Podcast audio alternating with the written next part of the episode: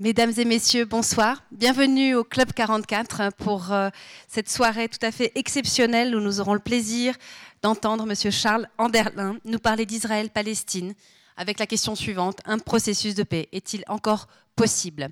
Euh, vous le savez, on se permet toujours de prendre quelques minutes en début de soirée pour euh, vous tenir informé de notre programme. Et en l'occurrence, c'est surtout vous annoncer un changement quant à la conférence euh, prévue initialement du 7 mars que Johan Chapoutot devait donner sur le thème du nazisme. malheureusement, M. Chapoutot n'est plus en mesure de, venir à la chaux de fond.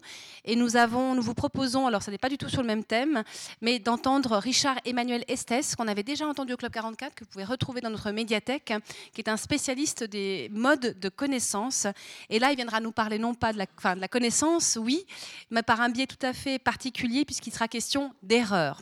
En effet, euh, Richard Emmanuel Estes est pour revaloriser l'erreur, montrer comment dans certains processus de découverte scientifique, l'erreur a joué un rôle fondamental.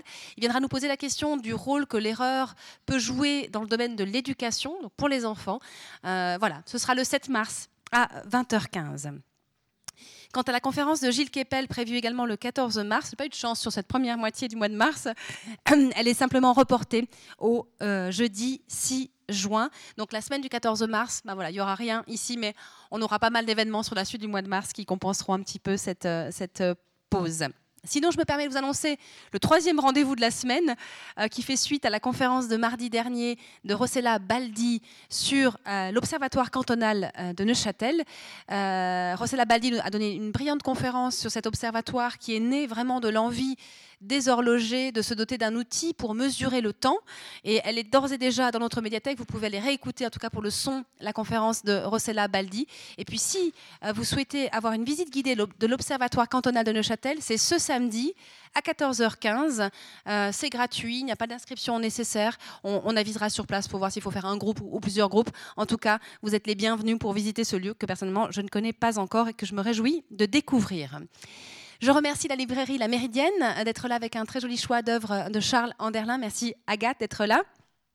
Évidemment, un immense merci à Charles Anderlin. Je les remercie toujours, nos conférenciers, mais là, il est venu de Jérusalem, il a fait un véritable périple pour être avec nous ce soir et vraiment, je suis extrêmement reconnaissante euh, pour euh, sa présence ici ce soir. Alors, vous le connaissez très bien, mais je me permets de vous redonner quelques points de repère quant à son parcours. Charles Anderlin est né à Paris. Il est un journaliste franco-israélien. En 1971, il est senior éditeur à Kol Israël, la radio publique israélienne, où il a vécu des moments d'anthologie qu'il a évoqués euh, durant euh, ces quelques heures qu'on a passées ensemble. En 1981, il est correspondant pigiste d'Antenne 2, puis en 91, et, pardon, je parle en Suisse, hein, et euh, jusqu'en décembre 2015, grand reporter et chef de bureau de France 2 à Jérusalem, couvrant non seulement Israël, mais aussi les territoires palestiniens, l'Égypte et la Jordanie. Il habite Jérusalem. Euh, il habite Jérusalem. Il est l'auteur de très nombreux ouvrages, j'en citerai quelques-uns. Euh, Paix ou guerre, les secrets des négociations israélo-arabes, publié en 1997, euh, réédité en 2004 aux éditions Fayard. En 2002, il signe Le rêve brisé, histoire de l'échec du processus de paix au Proche-Orient chez Fayard. En 2006, Les années perdues, Intifada et guerre au Proche-Orient toujours chez Fayard, en 2008, par le feu et par le sang, le combat clandestin pour l'indépendance d'Israël entre les années 36 et 48. En 2009, le grand aveuglement, Israël et l'ascension irrésistible de l'islam radical. Et 2013, au nom du temple, au nom du temple, Israël et l'irrésistible ascension du messianisme juif, publié aux éditions du Seuil à Paris. Il y a également un documentaire que vous avez réalisé euh, qui s'intitule Au nom du temple, le sionisme religieux contre la paix. Je l'ai rappelé, vous êtes franco-israélien, vous vivez à Jérusalem. Mais Charles Anderlin n'a pas peur de faire son travail de journaliste sans idéologie, avec un sens profond de la déontologie, une préoccupation fondamentale pour l'idéal démocratique, au risque de subir des attaques, mais par respect de l'être humain, quel que soit l'endroit où il se trouve. Merci Charles Anderlin et je vous souhaite à toutes et toutes une bonne soirée.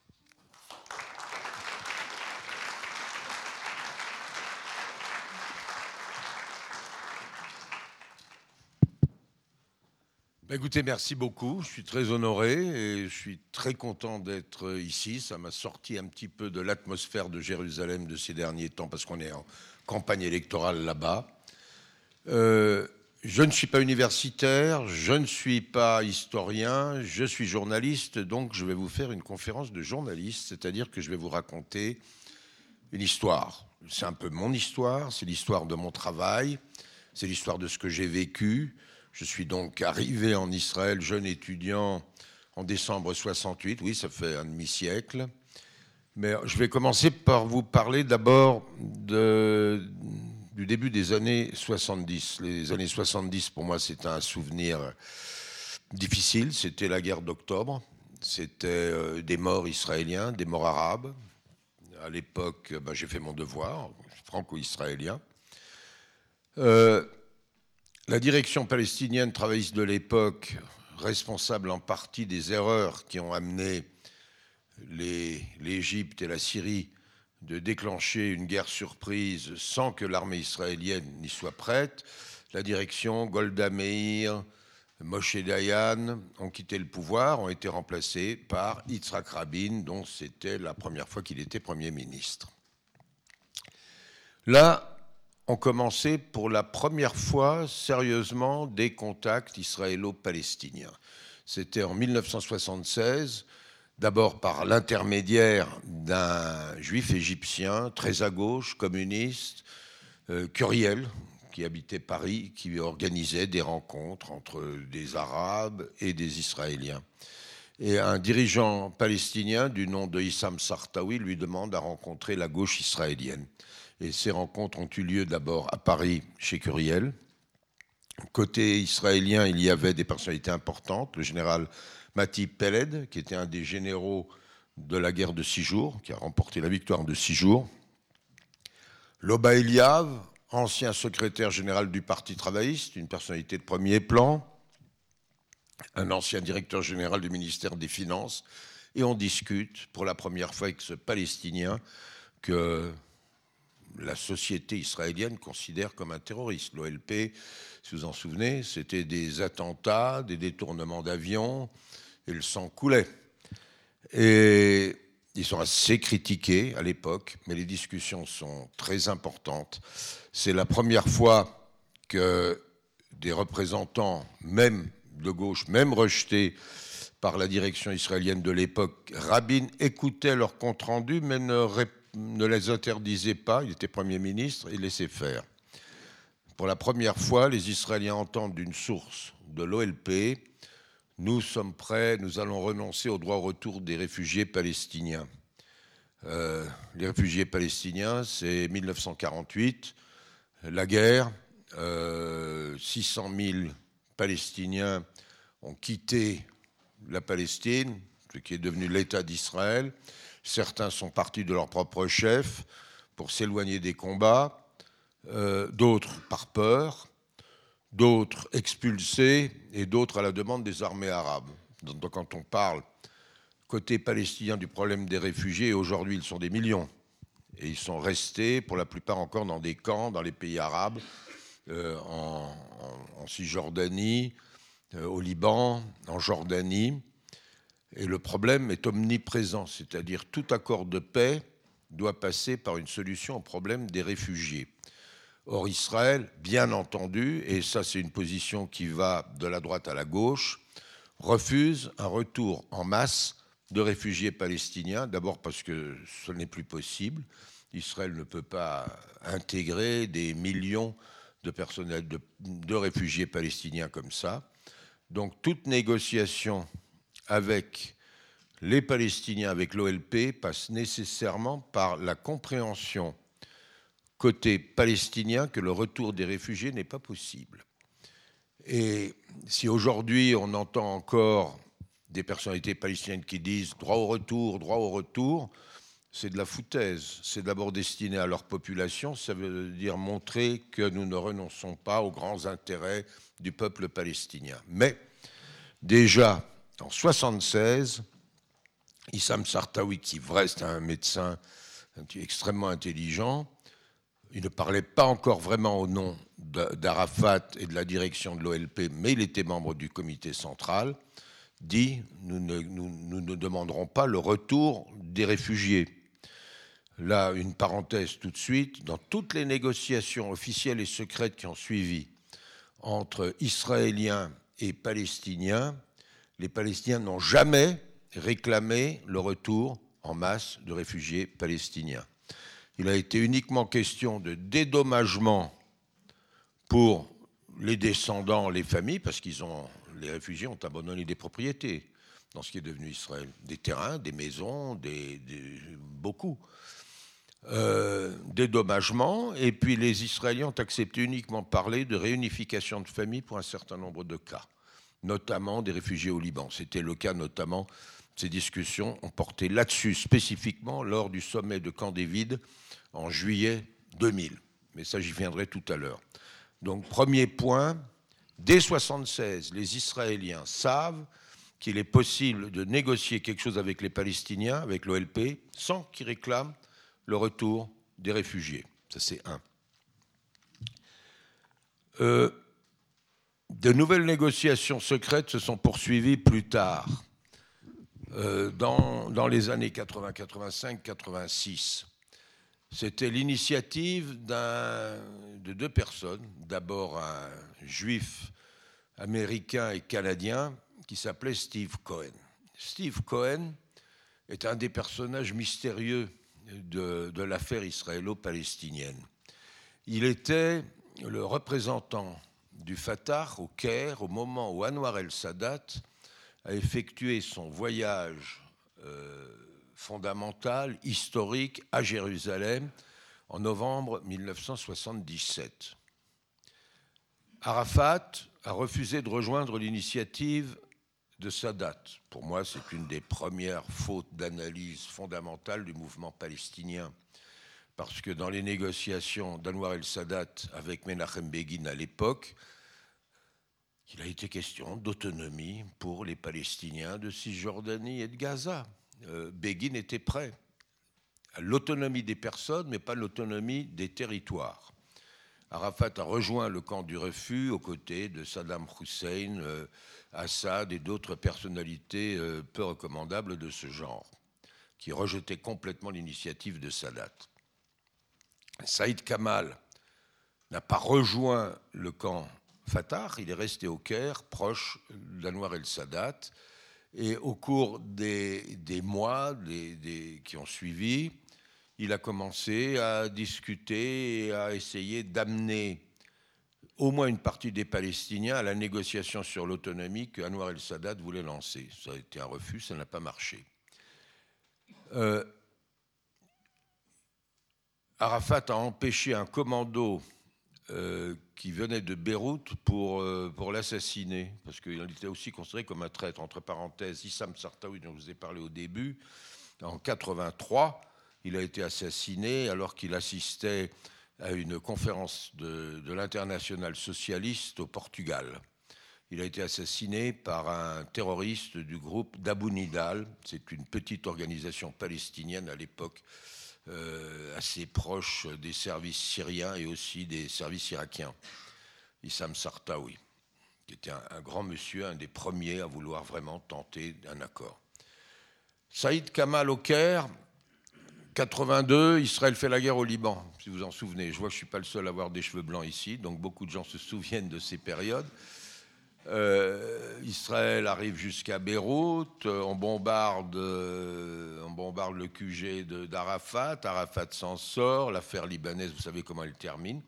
Mais au même moment, Saïd Kamal commence des contacts avec la gauche israélienne, avec les proches de Shimon Peres. Ça se passe à New York avec la bénédiction du département d'État américain. Tout ça organisé parce que celui dont je vous ai parlé, Steve Cohen, qui traîne au Caire, qui euh, va voir euh, Sadat, à la bénédiction de Sadat pour aller, faire une autre rencontre. Tout ça, ça, avance.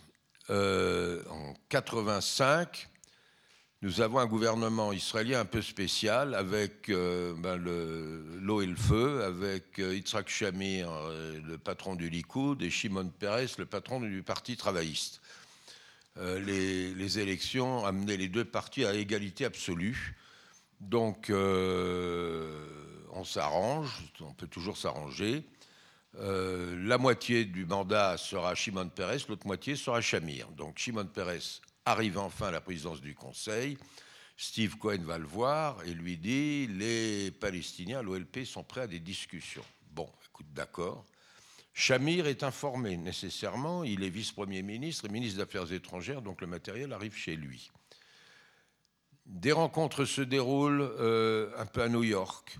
C'est Saïd Kamal avec, côté israélien, un numéro 2 du Shin Bet, les renseignements, les services euh, de sécurité intérieure. Et ça négocie. Et ça avance. Et des idées sont mises sur la table. Encore une fois, personne ne parle de retour des réfugiés. Au contraire, on parle de dédommagement. Et puis, euh, la partie palestinienne promet aux Israéliens. Yasser Arafat promet qu'en cas d'accord, vous n'aurez pas de problème démographique avec nous.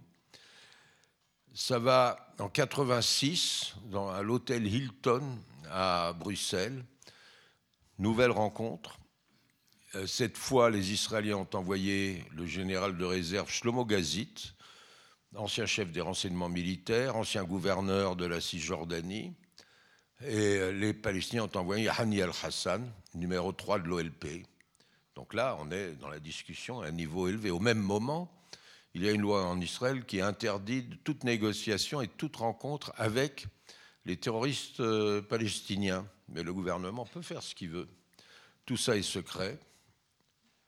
Euh, quand plus tard Shimon Peres euh, était Premier ministre après l'assassinat de Rabin, j'étais un week-end chez lui et puis je lui ai dit euh, Est-ce que vous pourriez demander au général Gazid de me donner les procès-verbaux de ces négociations de 1984, 5, 6 Il me dit oui. Puis j'oublie. Et 15 jours après, le général m'appelle et il me dit Je ne sais pas pourquoi, mais le Premier ministre m'autorise à te donner les procès-verbaux et je les ai publiés.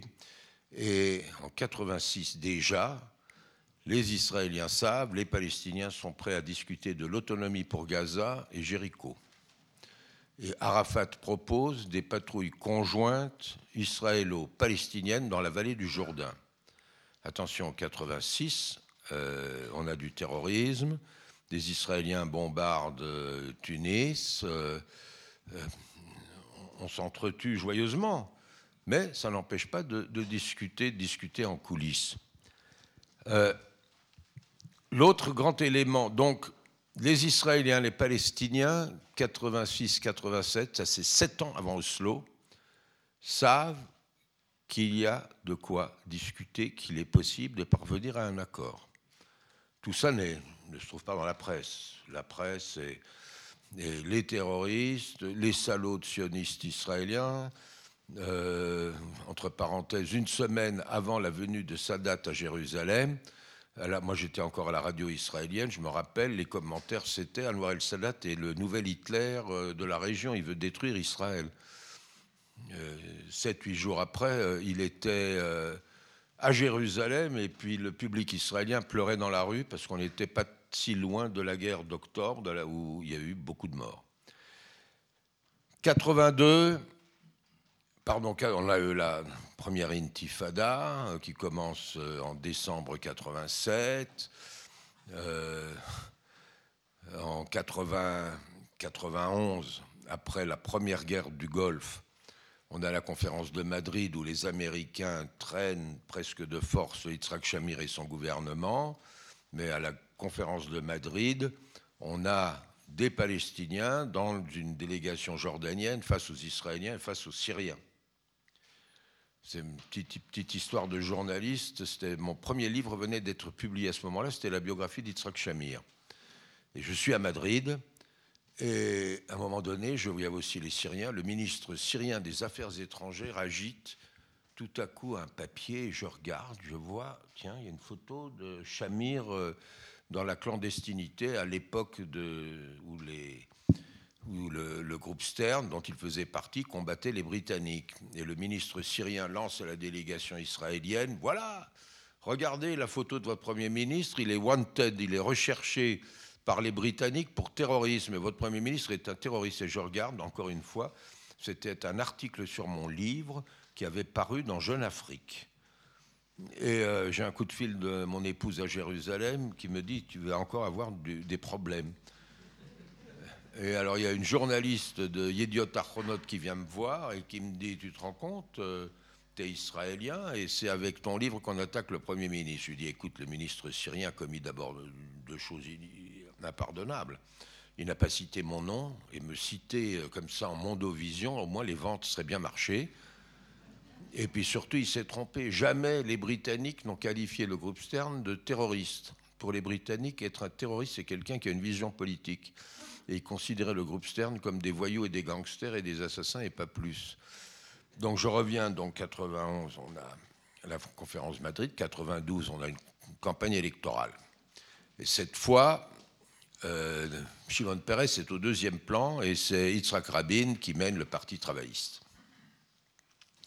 Ça se passe plutôt bien, mais problème, à un moment donné, j'ai comme ça des échos, il y a des contacts. Donc j'apprends que le Fatah a décidé de demander un contact, une discussion avec l'équipe de campagne d'Yitzhak Rabin.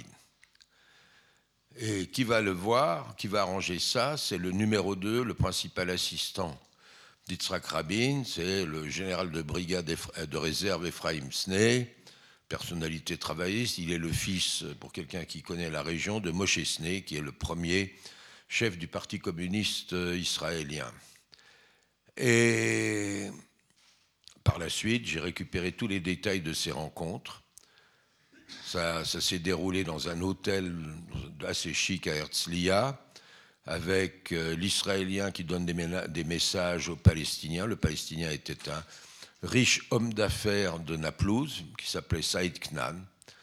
Alors, euh, je vous promets, si on est élu, il y aura de quoi discuter. On discutera, je connais les bases, je sais de quoi il est question.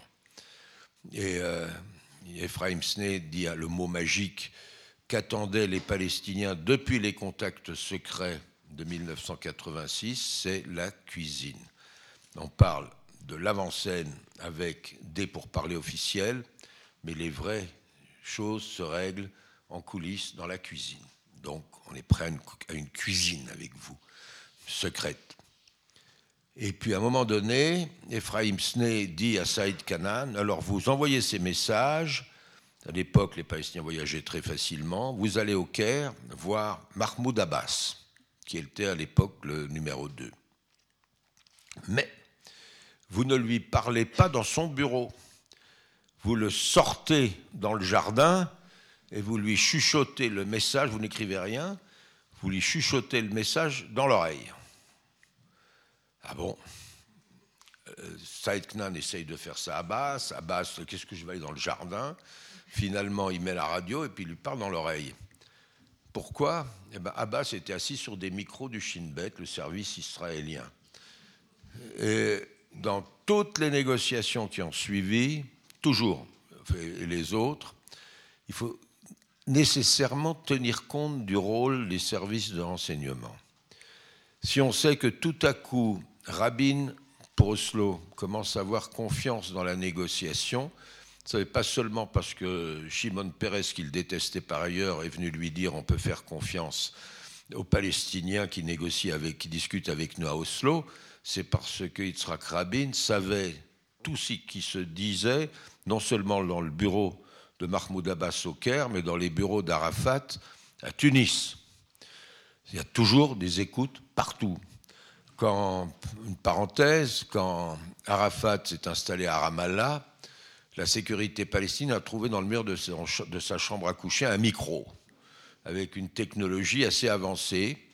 Et à ce moment-là, le numéro 2 du Shin Bet apprend que le patron de la sécurité palestinienne a l'intention de donner cet équipement à la DGSE, au service français qui était au consulat de France à Jérusalem. Et immédiatement, le chef de la sécurité palestinienne a reçu un coup de fil du Shin Bet. Si jamais tu donnes ça aux Français, tu ne flanchiras plus jamais un barrage israélien, tu sortiras pas de ta maison à Ramallah. Il est allé gentiment rendre le matériel aux Israéliens. C'était plus sûr. Donc tout est toujours écouté et ça c'est absolument fondamental. Euh, donc lorsqu'on nous dit que Shimon Peres est allé persuader Rabin que sur la base de ce que des universitaires israéliens de gauche discutent à Oslo, etc. Non. Rabin savait exactement ce dont on parlait. Il n'avait peut-être pas d'écoute dans la salle des négociations à Oslo, mais il, il recevait tout ce que les Palestiniens envoyaient à Tunis. Donc, quand on sait que l'autre, euh, dans sa chambre à coucher, dans son bureau, dit les choses que tu espères qu'elle dira, on peut faire confiance. Euh, la déclaration de reconnaissance conjointe israélo-palestinienne est signée en début septembre 1993. Les négociations d'Oslo abouti. On est tous surpris. Les Américains n'ont pas été mêlés dans ces négociations d'Oslo à aucun moment. C'était une décision de Rabin. C'est entre les Palestiniens et nous, point. On, ne mêle pas les Américains. Et les premiers pour parler après la déclaration conjointe sur la pelouse de la Maison Blanche commencent se font à Taba. C'est euh, dans le sud du Sinaï, tout près de la frontière israélienne. Et là, j'y vais. La délégation de négociateurs est venue de Tunis, ça négocie, et je découvre dans le lobby de l'hôtel Hilton à Taba un Palestinien totalement frustré. Il s'appelle Halil Toufakji et euh, à la mi-91, vers le juillet 91, moi je l'avais filmé. C'était le premier Palestinien, premier cartographe palestinien à dresser la carte des réquisitions de terre israéliennes en Cisjordanie. Et Khalil, à l'époque, était donc tout jeune, il avait de beaux cheveux noirs, une belle moustache noire, et puis sur un, des grandes cartes, il montre, voilà, Sharon nous enferme dans trois cantons et on a perdu la Palestine. Et Khalil Toufakji était, trois ans plus tard, dans le lobby de l'hôtel Hilton à se ronger les ongles. La délégation venue de Tunis ne le laissait pas participer aux discussions. Il me disait, ils ne savent rien. Ils ne connaissent pas la carte. Ils ne, ils connaissent pas les Israéliens. Ils croient parce qu'ils ont un peu négocié avec eux qu'ils vont y arriver. Et pour moi, c'est pour les Palestiniens un des premiers éléments de l'échec. Les, négociateurs de Tunis n'ont pas laissé les Palestiniens de l'intérieur participer au pourparlers dans la phase la plus importante où il fallait décider des choses fondamentales. Est-ce qu'on entame ce processus qui doit mener un jour à l'État palestinien dans 5-6 ans, progressivement? Est-ce qu'on entame ce processus en laissant les Israéliens construire dans les colonies en Cisjordanie et ailleurs? Oui ou non? Eh bien, les Palestiniens ont laissé faire. Les Israéliens se sont bien entendu battus dans la crainte de se retrouver face à l'extrême droite israélienne, face aux Israéliens qui habitent les implantations, euh, des rapports de, du Shin Bet et aussi de spécialistes de la droite, euh, de l'extrême droite israélienne parle d'une possibilité de terrorisme juif, de, voire de guerre civile. Donc, dans les, négociations, les Israéliens se sont débrouillés le plus possible pour essayer de pouvoir continuer la construction. Donc, si vous regardez les accords, il y a une phrase un peu biscornue euh, qui dit qu'aucune partie ne doit changer la situation sur le terrain. Euh, les Israéliens sont arrivés à ces négociations à tabac comme ils savent le faire. Les généraux étaient là avec les derniers ordinateurs portables, des piles de CD et DVD avec les rapports des meilleurs experts juridiques que vous pouvez trouver. Puis en face, vous avez nos amis palestiniens avec des, des blocs-notes et qui prenaient des notes. Quand par la suite, je suis allé retrouver mes, amis palestiniens pour essayer de reconstituer ces négociations, là où les Israéliens quand il voulait bien me donner des pages entières de reproduction, moi j'avais quatre notes sur un bout de papier. C'était la négociation palestinienne. Ça a changé par, par la suite au fil, au fil, des années, mais ça a été un vrai problème. Euh, signature septembre 93, euh, et puis on commence à voir une opposition de plus en plus forte, d'abord côté israélien, la droite, l'extrême droite est dans la rue le Likoud est contre. Le Likoud menait par, à l'époque, son jeune leader, Benjamin Netanyahou.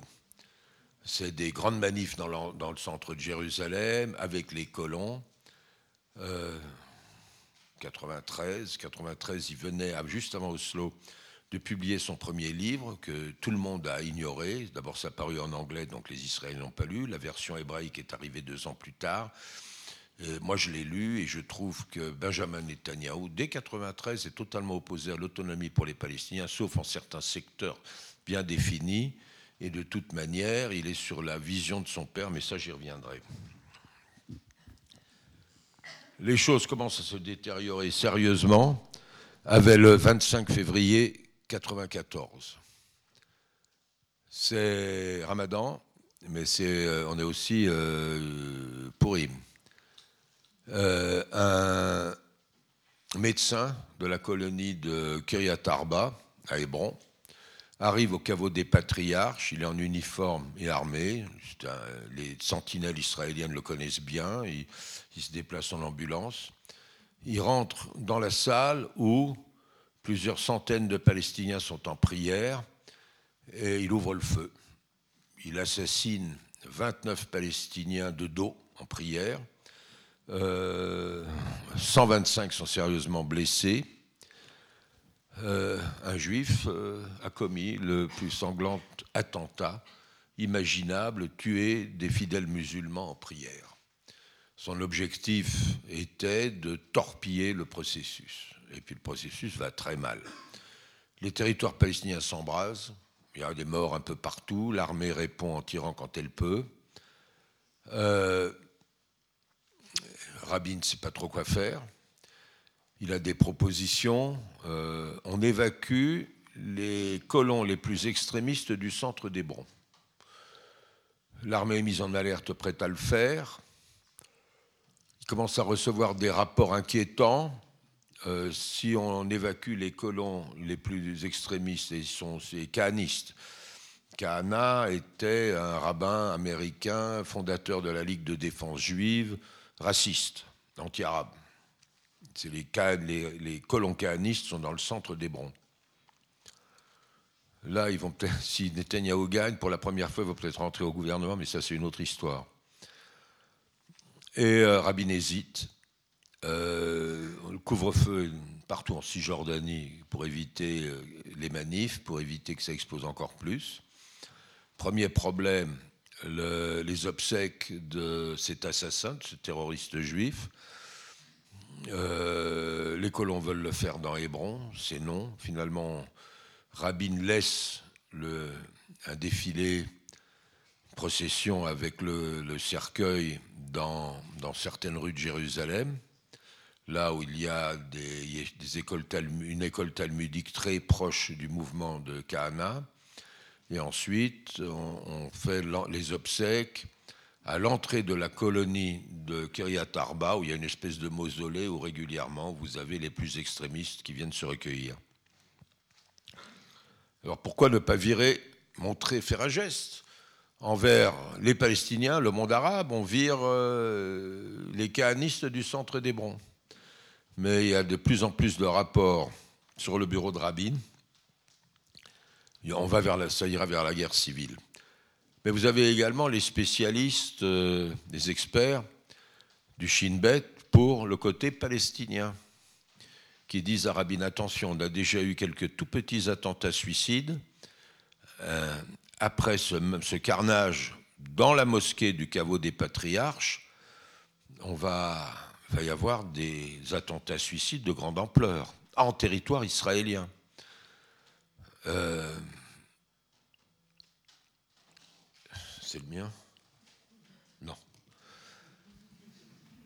Euh, l'avertissement est donné. L'autorité palestinienne, la police palestinienne n'est pas encore là. Ils ne sont pas déployés ni à Gaza, c'est encore l'armée israélienne. Euh, il est question uniquement d'autonomie à Gaza et, à Jéricho, dans le coin de Jéricho. Donc c'est uniquement l'armée israélienne et le Shin Bet qui doivent essayer d'empêcher les attentats qu'il y a. Ben, à ce moment-là. Effectivement, il n'y a pas d'évacuation de colons extrémistes. Il y a Arafat. Pourquoi n'a-t-il pas exigé cela? Il a la communauté internationale avec, lui, le Conseil de sécurité de l'ONU a condamné. Euh, l'opinion internationale suivrait, il faut expulser les plus extrémistes d'Hébron. Et il se laisse persuader par un général israélien qui va le voir à Tunis de, de ne pas demander, de ne pas exiger l'expulsion des colons extrémistes, mais d'accepter le déploiement d'observateurs internationaux norvégiens, ce qui est une totalement inutile, ils ne servent strictement à rien.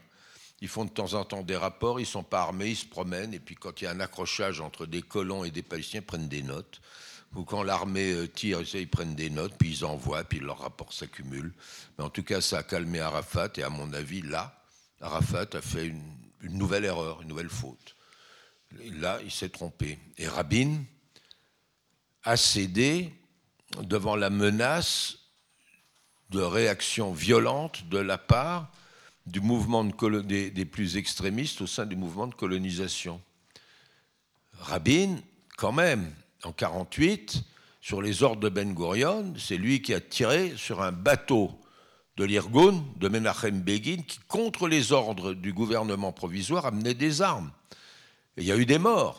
C'est-à-dire, euh, on risquait la guerre civile en 48, après la quelques semaines après la proclamation de l'État. Et celui qui a tiré les premiers obus de cette possible guerre civile, c'était Rabin. Maintenant, quand il se trouve, l'Irgun et Begin ont quand même eu peur, ça risquait de faire des gros problèmes au sein de l'armée israélienne au moment où les armées arabes attaquaient. Donc, euh, Begin et l'Irgun ont renoncé à affronter euh, Ben Gurion et Rabin. Mais là, en 94, Rabin cède. Donc, euh, face aux extrémistes juifs, Rabin cède. Arafat n'a pas encore la possibilité d'agir sérieusement. Bon, il a les réseaux du Fatah et de l'OLP un peu partout en Cisjordanie et à Gaza, mais ce n'est pas encore ça. Euh,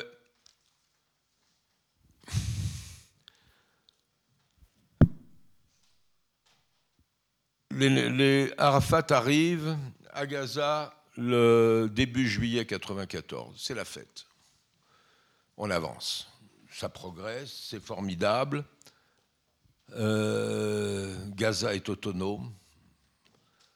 La police palestinienne commence à se mettre en place. Vous avez des Palestiniens qui arrivent d'un peu partout, de Jordanie, d'Algérie et d'ailleurs, qui ne connaissent, qui n'ont jamais mis les pieds à Gaza de leur vie, qui ne connaissent rien, qui retrouvent des familles qu'ils ont quittées il y a des décennies euh, ils sont mal équipés, on commence à les équiper, on commence des patrouilles conjointes israélo-palestiniennes, euh, ils commencent à installer des réseaux de renseignement, mais ça ne sert pas en grand-chose parce qu'on commence à avoir euh, des attentats, des attentats suicides. Arafat est arrivé à Gaza le 1er juillet 1994. Le lendemain, des dizaines de milliers d'Israéliens manifestaient à Jérusalem sur la place principale, la place de Sion, où il y avait toute la, direction du Likoud conduite par Netanyahou devant le panneau Death to Arafat, mort à Arafat. Euh, des bagarres avec la police, ça ne se passe pas très bien. Les, le Likoud et les colons commencent à avoir très peur parce que Rabin a gelé la construction dans les colonisations, dans une partie des colonies dans le centre de la Cisjordanie, donc euh, ils commencent à avoir peur qu'il va y avoir une évacuation. Euh, un attentat à Tel Aviv, un attentat suicide, 22 euh, morts dans un bus, 50 blessés. en octobre, on a la paix avec la Jordanie, c'est quelque chose d'extraordinaire. Ça a été signé en présence de Bill Clinton euh, le roi Hussein, Rabin, dans un endroit qui se trouve un peu au nord d'Elat, entre Elat et Aqaba, sur la frontière. Euh, ça fonctionne toujours. Les Israéliens vont en Jordanie, euh, la frontière est ouverte, on prend un visa, on passe. mon fils, qui quand même a fait quelques années d'armée, va régulièrement en vacances à Aqaba, dans le port jordanien, où il est bien reçu. C'est un processus qui marche.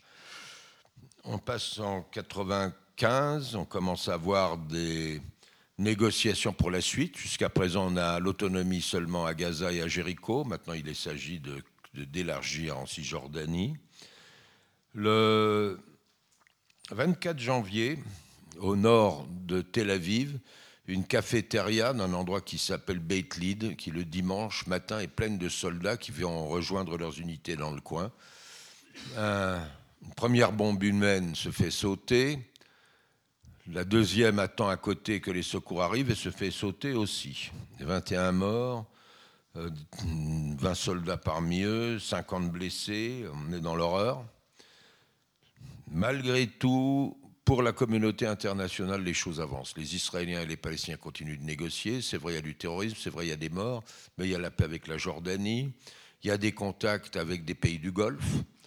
Il y a des contacts avec euh, l'Afrique du Nord, euh, les Marocains, les Tunisiens. Il y a un représentant tunisien qui est là. Il y a un représentant marocain.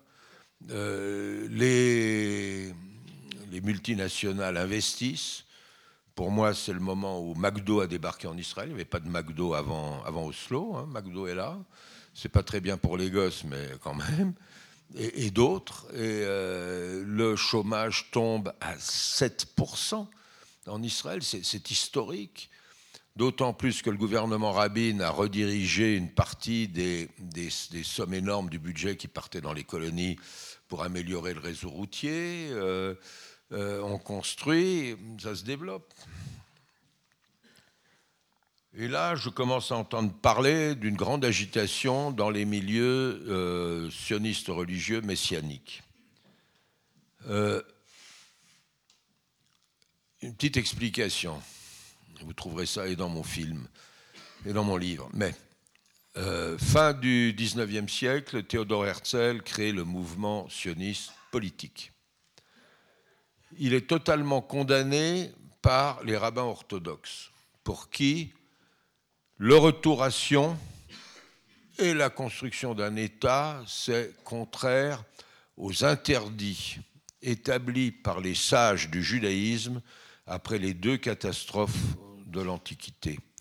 La première catastrophe, ça a été la destruction du temple par les Romains en l'an 70 de l'ère moderne les Juifs s'étaient soulevés, avaient assassiné quelques personnalités romaines, avaient pratiquement détruit une légion romaine. Jérusalem était assiégée. les Romains ont pris d'assaut. Si vous visitez Jérusalem, vous allez dans des endroits où on retrouve encore des, restes archéologiques de, cette destruction. Euh, un rabbin, un sage, a réussi à s'échapper de la ville assiégée, Ben Zakkai. Le général romain, Vespasien d'abord, après ce sera son fils qui continuera la, la conquête de Jérusalem, l'autorise à ouvrir un centre d'études. Le judaïsme, jusqu'à sa destruction, c'était, jusqu'à la destruction du temple, c'était un culte totalement autour de la pierre, la pierre de la fondation, le rocher de la fondation qui se trouve aujourd'hui sous le dôme du rocher, le dôme doré, où euh, Abraham voulait sacrifier son fils, où Jacob a rêvé de, son échelle vers les cieux, etc. Et là, il y avait donc un temple où quotidiennement il y avait des sacrifices d'animaux, d'oiseaux, des offrandes. Euh, le Saint des Saints était fermé, était visité une fois par an par le grand prêtre où se trouvait l'arche de l'alliance. Mais s'il n'y a plus de temple, qu'est-ce que le judaïsme? Et ce rabbin qui a échappé à la destruction de la ville crée une autre forme de judaïsme, c'est le judaïsme de l'étude. On quitte le judaïsme de la pierre, le judaïsme du culte, du sacrifice d'animaux, pour maintenant uniquement étudier, réfléchir et vénérer les mots, un texte. 70 ans après la destruction du temple, de nouveau, les Juifs se soulèvent, détruisent deux légions romaines. Cette fois, l'Empire s'énerve vraiment, envoie suffisamment de force, liquide complètement les Juifs et les expulse. À ce moment-là, les rabbins ont établi un certain nombre d'interdits. Voilà, on a eu, nous, le peuple juif, on a eu quand même deux catastrophes, on est allé un peu loin. Un, le peuple juif ne doit plus se soulever contre les nations. Et deux, pas de retour en masse en terre, d'Israël, pas de retour en masse en Palestine. Or, le sionisme de Herzl, c'est exactement ça. Retour en masse en Palestine, en terre d'Israël, construire un État. Les, les jeunes juifs qui, au début du XXe, vont s'installer, créer des kibbutzim communistes, où on ne fait plus de religion, euh, sont ostracisés, leurs familles parfois ne les reconnaissent plus, ne veulent plus en entendre parler, c'est parfois des drames familiaux terribles. Mais dans les années 20, euh, arrive un rabbin qui fait la synthèse entre le sionisme de Herzl, qui était un sionisme laïque, libéral, où il n'est pas question de construire un temple, et l'orthodoxie juive. Pour ce rabbin, qui s'appelle le rabbin Cook, le retour à Sion de Herzl, c'est en fait les communistes qui viennent fabriquer, construire des kibbutzim ne le savent pas, mais ils obéissent à, une décision du, bon Dieu.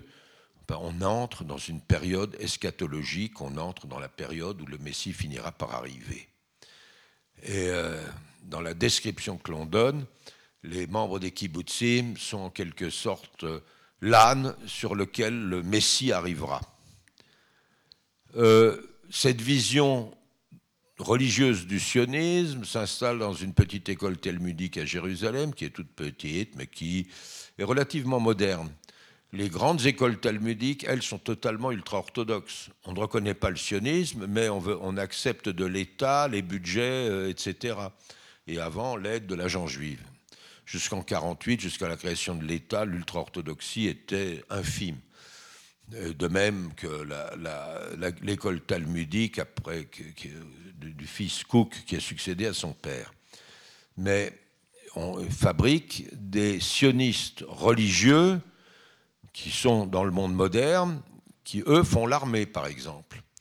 Et lorsque la guerre de six jours, en juin 67, est arrivée, et qu'il a fallu envoyer les paras conquérir la vieille ville de Jérusalem. Et dans la vieille ville de Jérusalem, vous avez les lieux saints et les vestiges du temple de Salomon et d'Hérode, mais qui est aussi le troisième lieu saint de l'islam, qui est Al-Aqsa et le mont du temple.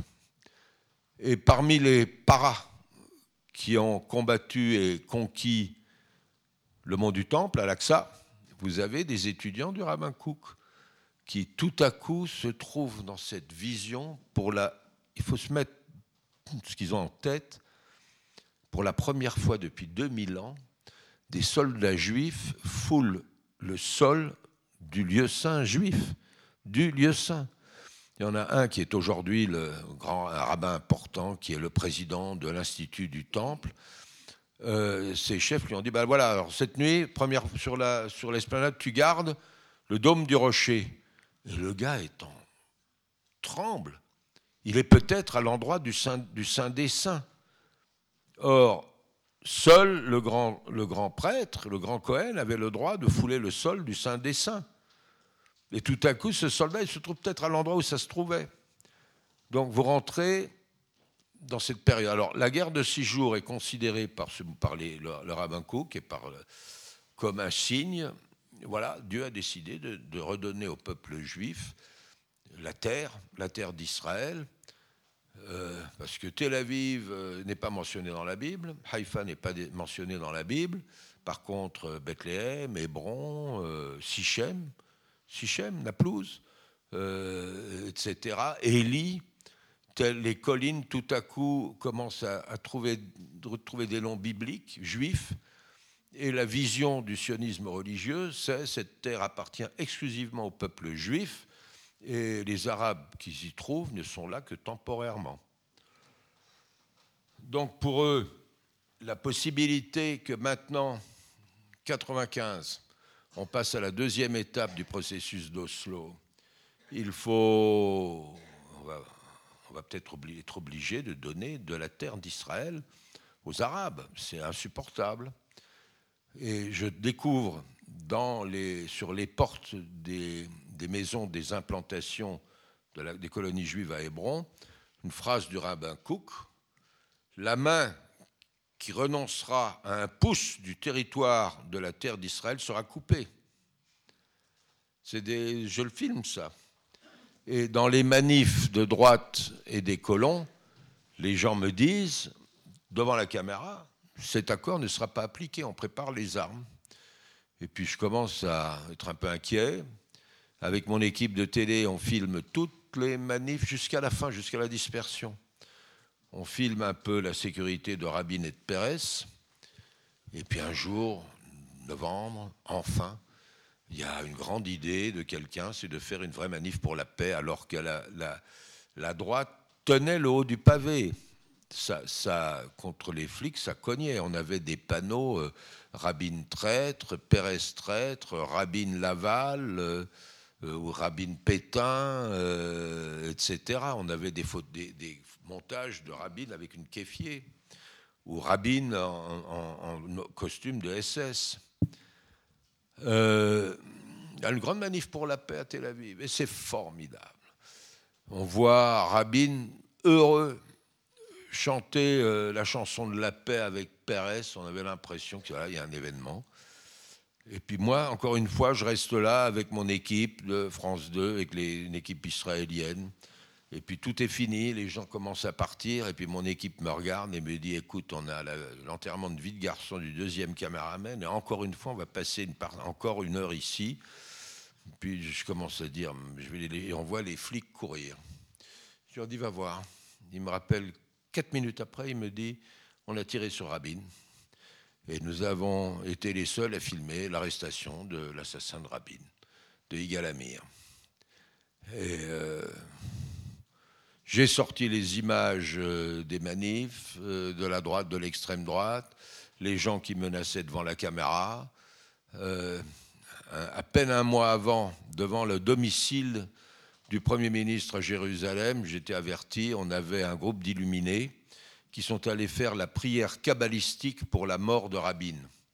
Il y avait cinq petits rabbins et un autre avec un rouleau de la Torah. Et euh, j'appelle mes copains des chaînes israéliennes et je leur dis, moi je vais filmer, ah, c'est des fous, laisse tomber, on filme quand même. Euh, ensuite je leur dis, j'ai les images, ah, c'est des imbéciles, laisse tomber. Euh, 24 heures après l'assassinat de Rabin, j'avais la foule devant mon bureau, est-ce qu'on peut avoir les images? Euh, Il y a eu un, une chaîne israélienne a fait un film euh, autour de ces histoires. Qui comprenait, qui savait? Les, euh, il y a, d'autres histoires autour de, la sécurité euh, pour Rabin. Les, une partie de la presse israélienne était tout à fait contre Rabin et l'accusait d'avoir peur. Et quand le patron du Shin Bet a voulu amener une Cadillac, parce que blindé, pour qu'il soit un peu plus protégé, un journaliste est allé faire un plateau devant la Cadillac et puis dit voilà ce que notre Premier ministre veut acheter parce qu'il a peur. Euh, Pérez remplace Rabin. Tout de suite, on procède à l'application de l'accord, c'est les retraits palestiniens des grandes villes, sauf d'une partie de Hébron où l'accord n'est pas terminé, mais Ramallah, Bethléem, Jenin, Toul Karem, euh, d'abord c'est des scènes extraordinaires. Euh, le gouvernorat de Ramallah, ils avaient oublié un drapeau israélien et je, vois des patients chercher le drapeau et le mettre de côté pour qu'il n'arrive rien au drapeau israélien. Il un autre moment, le drapeau était piétiné et brûlé. Donc il y avait des scènes extraordinaires, euh, l'élection d'Arafat, euh, et puis, euh, de nouveau, quelque chose qui, va mal. Le Shin Bet persuade Shimon Peres, Premier ministre, qui entre-temps, il n'y a pas encore d'élection. Hein. Il aurait dû proclamer tout de suite des élections après l'assassinat de Rabin. Là, il était, il était élu euh, avec une énorme majorité. Mais là, il ne veut pas. Il veut montrer que d'abord, ce sera un vote pour lui et non pas un vote de protestation après l'assassinat de Rabin. Et euh, le Shin Bet le persuade de faire la liquidation d'un artificier, d'un fabricant de bombes du Hamas très important qui s'appelle Yahya Ayash, qui est planqué à Gaza. Les, Israéliens, les Palestiniens disaient tout le temps on ne sait pas où il est. On ne sait pas où il est. Euh, mon correspondant à Gaza me disait écoute, moi je t'arrange une interview avec lui. Je dis ok, hein, on va le faire. Euh, et puis un matin, on apprend que son téléphone, au moment où il est appelé, son téléphone lui a sauté à la figure et l'a tué. Quelqu'un lui avait refilé un téléphone piégé, euh, qui au moment où il a voulu téléphoner à quelqu'un, pouf, ça a sauté. Yirya Ayash est mort. J'apprends qu'une partie des conseillers de Shimon Peres lui avait dit il ne faut pas faire ça. On va, on, va, on va encore réveiller le Hamas. Euh, on ne peut pas faire ça. Bon. Moi, je vais à Gaza, je vais, j'assiste aux obsèques de Yehia Ayash, il y avait tout Gaza sur place, et puis je commence à voir des, dessins sur les murs d'autobus explosés. Je les filme. Je ne comprends pas pourquoi on ne prend pas de mesures exceptionnelles. Par hasard ou par bêtise, il n'y a pas eu de mesure exceptionnelle. Ensuite, on a deux autobus qui sautent à Jérusalem, le numéro 18, devant mon bureau. Pour la petite histoire, euh, Nahum Barnea, le principal éditorialiste du quotidien Yediot Achronot, est sur place pour, faire le reportage. On était plusieurs journalistes à côté. Il y a fait des scènes épouvantables d'un attentat suicide. Vous avez le sang, les cadavres, l'autobus euh, en morceaux. Et puis il y a un commandant de police qui vient nous voir et nous dit le fils de Barnéa est là, il est mort. Qu'est-ce qu'on fait? Ben, On appelle tout de suite euh, la rédaction de Yediot Achronot pour dire vous ramenez, vous dites qu'il y a une urgence au bureau et vous ne laissez pas Nahum Barnéa sur le lieu de l'attentat. On l'a rappelé, on lui a dit, euh, enfin voilà, ça fait partie des, éléments.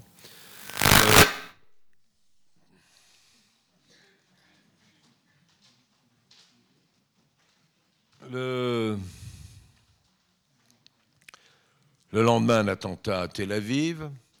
Une semaine après, jour pour jour, à nouveau dans le centre de Jérusalem, le même autobus numéro 18.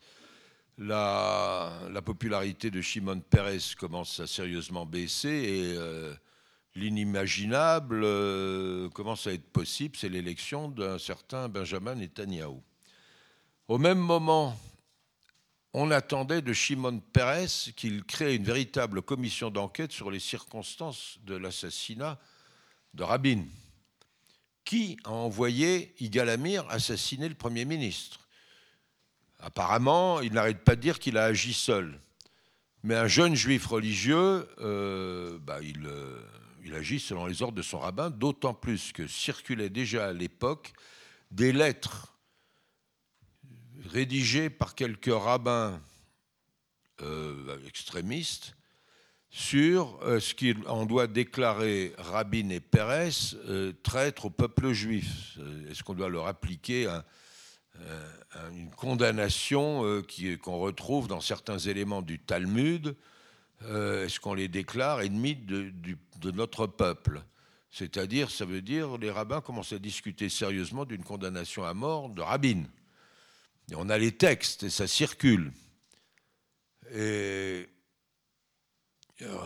Pérez commet une faute qui pour moi est fondamentale.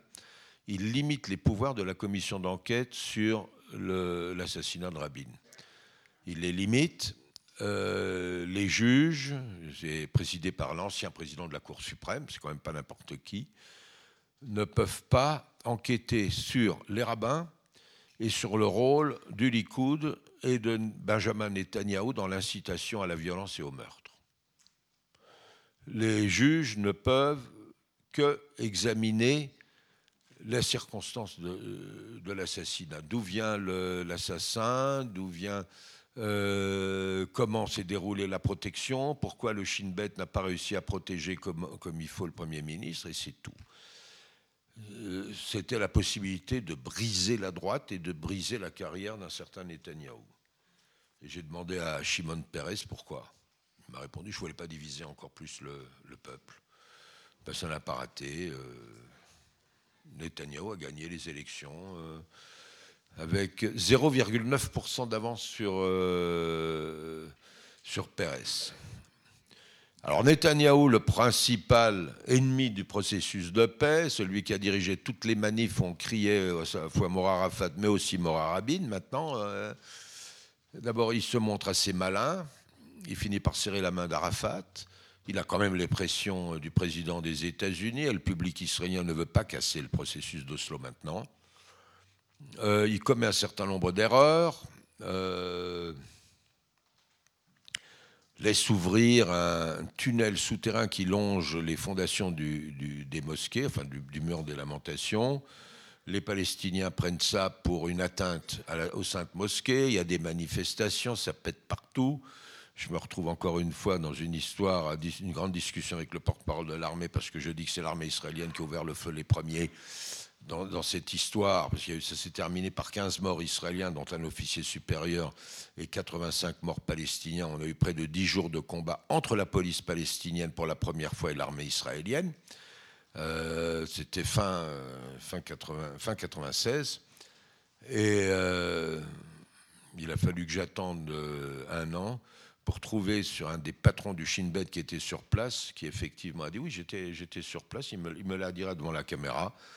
Euh, les soldats tiraient sur les mômes palestiniens qui arrivaient en lançant les pierres comme au tir au canard.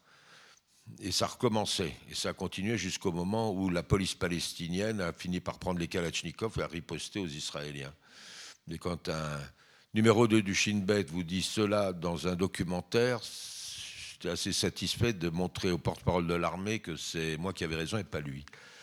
Euh, Netanyahu n'a pas le choix pour essayer de calmer les choses, euh, poussé par Clinton et le roi de Jordanie. Il signe l'accord qui remet aux Palestiniens les deux tiers de la ville d'Hébron. Ça, la droite nationaliste et les colons ne lui ont jamais pardonné. Euh, il y a eu des manifestations où les rabbins, en signe de deuil, se déchirent euh, la veste, etc. Netanyahou essaye malgré tout de montrer ce qu'il est capable de faire, lance deux grandes colonies urbaines au, sud de Jérusalem. C'est immense. Aujourd'hui, on est à 15 000 habitants, très grande. Arhoma, ça s'appelle, une autre au-dessus, dans, plein quartier palestinien. Il finit par perdre les élections face à Ehud Barak, travailliste qui revient au pouvoir les travaillistes reviennent au pouvoir. Ehud Barak euh, décide à un moment donné de lancer enfin la négociation sur le statut définitif des territoires palestiniens. Bon. Là, je décide de, pour mon nouveau bouquin et, et film, de demander aux principaux participants aux négociations de me donner des interviews en temps réel après chaque négociation importante et je m'engage à ne rien diffuser avant la fin, au moins 2002 ou 2003. Donc, euh, j'ai pas mal de choses. Euh, fin juin, Clinton trouve que tout cela marche trop lentement. Arafat ne fait pas assez d'efforts pour juguler, le, Hamas. Euh, Arafat quand même à laisser faire ou n'a pas été capable d'empêcher les grands attentats qui ont conduit Shimon Peres à perdre l'élection à l'époque. Euh, pour moi, aussi bien les dirigeants travaillistes, c'est-à-dire Peres et Rabin, que Yasser Arafat et la direction palestinienne, dont chacun dans son camp n'ont pas été capables d'affronter ces extrémistes. Le Arafat n'a jamais lancé, sauf à un moment donné, mais c'était déjà trop tard, n'a vraiment jamais lancé une véritable offensive pour liquider le Hamas ou juguler complètement le Hamas en Cisjordanie. Euh, côté israélien, il n'y a jamais eu de véritable arrestation, à quelques très rares exceptions, de rabbins totalement extrémistes. Euh, Camp David, juillet 2000, Rabin Arafat, pardon, Barack Arafat, sous la, sous la houlette de Bill Clinton. Ça se termine mal. La communication israélienne nous raconte euh, Arafat a refusé les propositions généreuses des Barak, 90% de la Cisjordanie, etc. J'ai les textes. J'ai les textes. Les Américains, à Camp David, n'ont jamais fait des procès-verbaux complets de chaque négociation. Il n'y a pas. Comment est-ce qu'on peut reconstituer? Ben, Je suis allé voir chaque négociateur israélien-palestinien pour retrouver les notes de chacun, et c'est comme ça que j'ai reconstitué. Et euh, euh, leur exactitude m'a été confirmée par la suite par les diplomates américains qui étaient à Camp David. Mais en sortant, les Israéliens accusent Arafat, c'est de sa faute. Arafat ne comprend pas que la bataille, c'est pour l'opinion publique israélienne. Ça se termine donc juillet, août, septembre, j'apprends que les négociations ont repris secrètement. Mes amis me laissent filmer. Guy Latcher, donc mon, l'ex-avocat du bureau, négocie côté israélien. Saïb Erekat, le palestinien, qui est mon ami que je connais bien, négocie côté palestinien. On filme un peu, on suit. Euh, ça a l'air d'avancer. Et puis, euh, septembre, 29 septembre, on apprend que Arik Sharon va visiter l'esplanade des mosquées. Bon, on filme, ça se passe sans problème. Il y a eu trois chaises en plastique ont été balancées. Marwan Barghouti, le chef du Fatah, a amené quelques dizaines de mômes qui ont fait un peu de manif, et puis c'est tout, ça s'est passé sans problème. Le lendemain, c'était la veille, vendredi, grande prière musulmane mais euh, côté juif, on attend, on prépare Rosh Hashanah, le nouvel an juif, qui commençait le soir même. Moi, je suis au supermarché, puis tout à coup, je commence à avoir des coups de fil, euh, ça tire sur l'esplanade. Non, qu'est-ce qui se passe? Mon équipe, j'ai déjà renvoyé à Tel Aviv qui prépare euh, Rosh Hashanah. On arrive, on fonce, et j'arrive sur l'esplanade où je vois encore des flics en train de courir, des officiers en train de courir après des flics en criant Cessez le feu, cessez le feu à la sortie de la prière, une vingtaine de mômes palestiniens ont commencé à lancer des pierres sur l'esplanade qui tombait du côté du mur des lamentations. Il ne faut pas que les fidèles juifs se prennent des pierres sur la tête. Vous êtes d'accord avec moi? Les flics sont montés, ont ouvert la porte des, Maghrébins et sont devant l'esplanade. Les mômes continuent de lancer des pierres. Pendant ce temps, les fidèles sortent de la mosquée. C'était la grande prière où l'âge n'avait pas été limité. En général, quand ça risque de chauffer, la police de Jérusalem limite l'âge des fidèles musulmans. Au-delà de 40 ans, au lieu de 50 ans, quelqu'un de 50 ans ne va pas courir lancer des pierres, il a autre chose à faire. Là, ils ont laissé même les de monter, par probablement inconscience. Le commandant de la police de Jérusalem s'est pris une euh, s'est pris une pierre sur la tête, il est évanoui, il est évacué, et la rumeur veut qu'il soit très gravement blessé. Et là, la rumeur est fausse. Il est à l'hôpital, il a, repris ses esprits, mais entre-temps, les flics perdent le contrôle. Ils commencent à tirer à balles réelles sur les mômes. En tirant en direction des mômes, ils commencent à toucher les fidèles qui sortent. Et chaque fois qu'il y a eu des morts d'hommes sur le troisième lieu saint de l'islam, la région s'est embrasée. C'est arrivé déjà deux, trois fois dans le passé. On a mis 15 jours, trois semaines pour calmer les choses. Ça pétait partout y compris des risques d'attentats avec des islamistes qui prennent pour excuse euh, les morts sur l'esplanade. Donc moi j'arrive, quand je suis arrivé, une heure après le début de l'incident, ça tirait encore. On a filmé ça. J'ai filmé les flics qui disaient euh, en hébreu euh, à leurs hommes arrêtez. Et puis on voit sur, sur le mont des Oliviers, de l'autre côté, de la fumée qui monte, on sort, on va voir on voit des, quelques flics affronter des mômes palestiniens et une ambulance israélienne qui est en train de brûler. Et j'ai des, je commence à avoir des appels de mon correspondant à Bethléem, de mon correspondant à, à, Hébron, euh, à Gaza, partout. Euh, ça s'est embrasé. Les chaînes Al Jazeera et les autres ont tout de suite passé les images des morts sur l'esplanade. Il n'y a jamais eu de véritable enquête sur l'attitude de la police sur l'esplanade. Jamais le ministre de la police était un certain Shlomo Benami, qui était aussi ministre des Affaires étrangères. Et puis il avait autre chose à faire, et puis ils ont limité encore une fois la commission d'enquête. L'intifada s'est embrasée. Euh, je continue à filmer des négociations secrètes. Une partie de ces négociations, quelques-unes de ces négociations, alors qu'officiellement il n'y en avait pas, officiellement, Ehud Barak, le Premier ministre, avait interdit de la négociation. En fait, ça se déroulait secrètement et en partie dans mon bureau. C'était assez marrant. Je reçois un coup de fil d'un Israélien, Yossi Beilin, le ministre de la Justice, qui m'annonce Tu vas m'interviewer à 18h euh, ce sera bon Oui, ok, d'accord, je veux bien. Puis il arrive, puis tout à coup, euh, j'ai un appel du Palestinien Saberikat qui dit I think you are going to interview me at 6.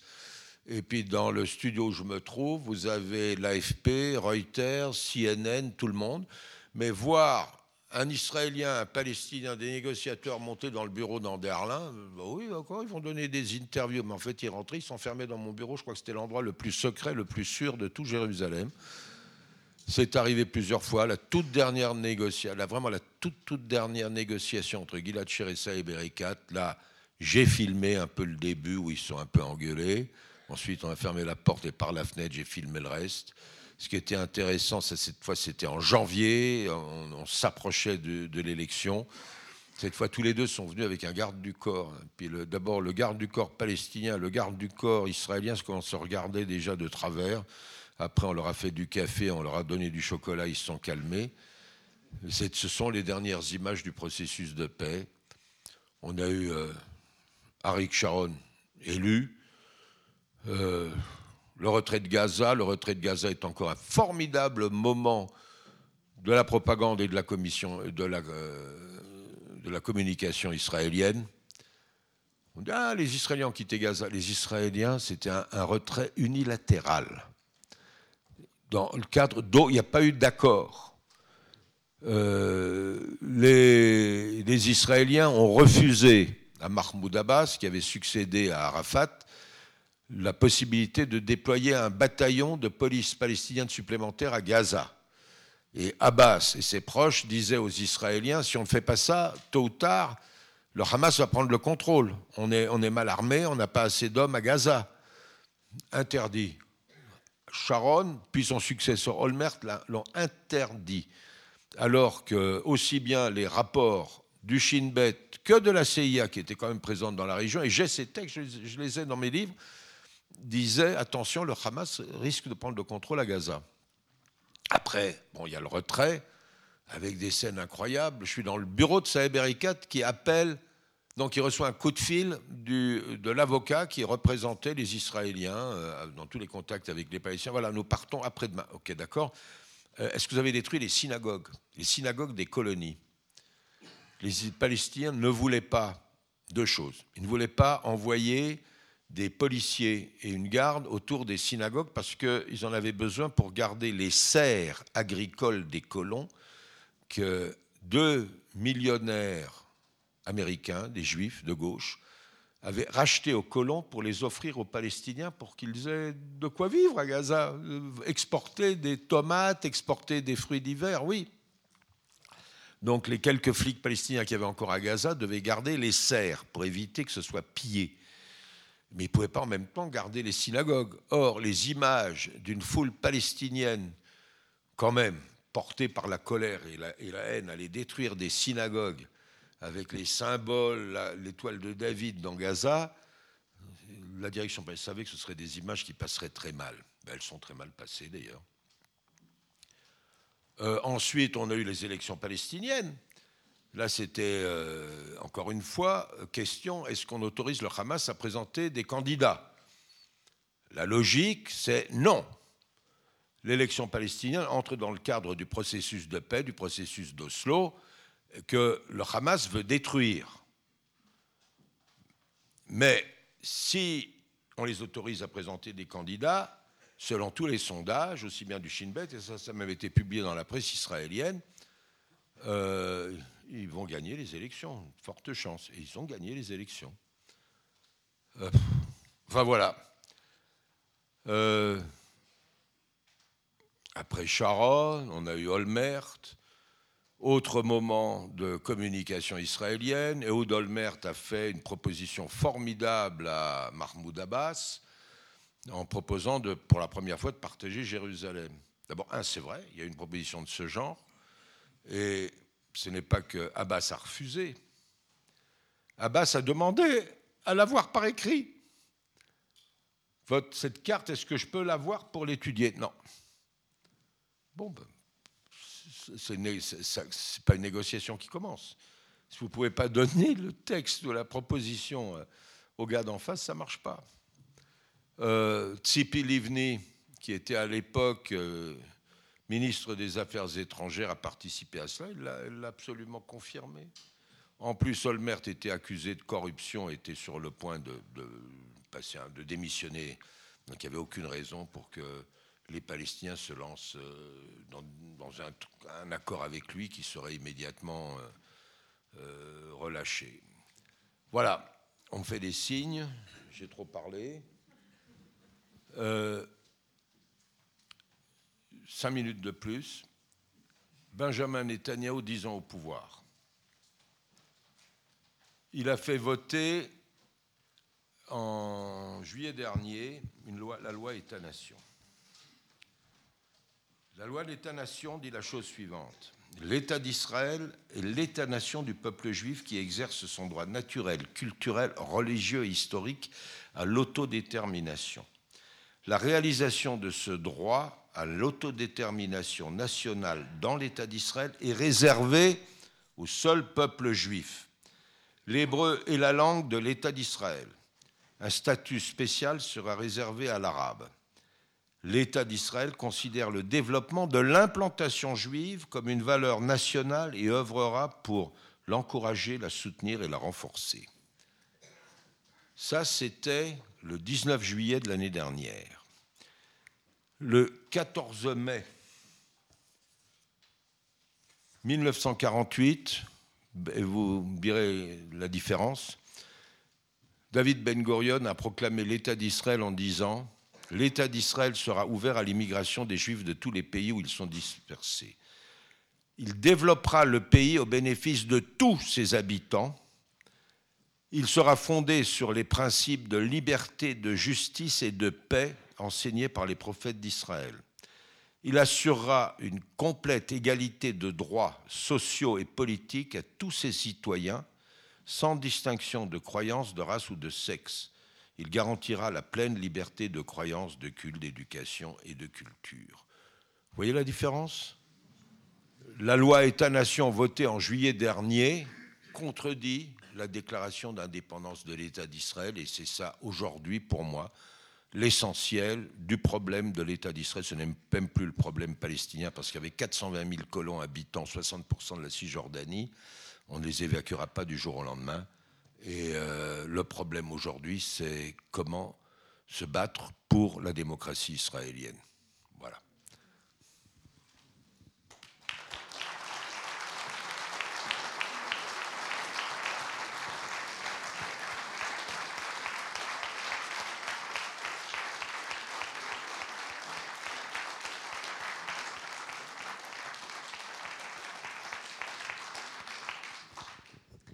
Merci beaucoup, Charles Anderlin. Je voulais pas trop euh, vous couper, mais c'est vrai que je suis sûre qu'il y a beaucoup de questions et donc je voulais que le public ait l'occasion de, vous les poser en direct, de profiter de votre présence aussi pour le faire. Donc, euh, il vous suffit de demander le micro et puis de, vous avez vu euh, l'étendue, cette connaissance extrêmement approfondie des, des, informations officielles et secrètes de ces négociations. Donc voilà, le micro est à vous. Il suffit de me le demander et je vous l'apporterai. On va commencer par monsieur.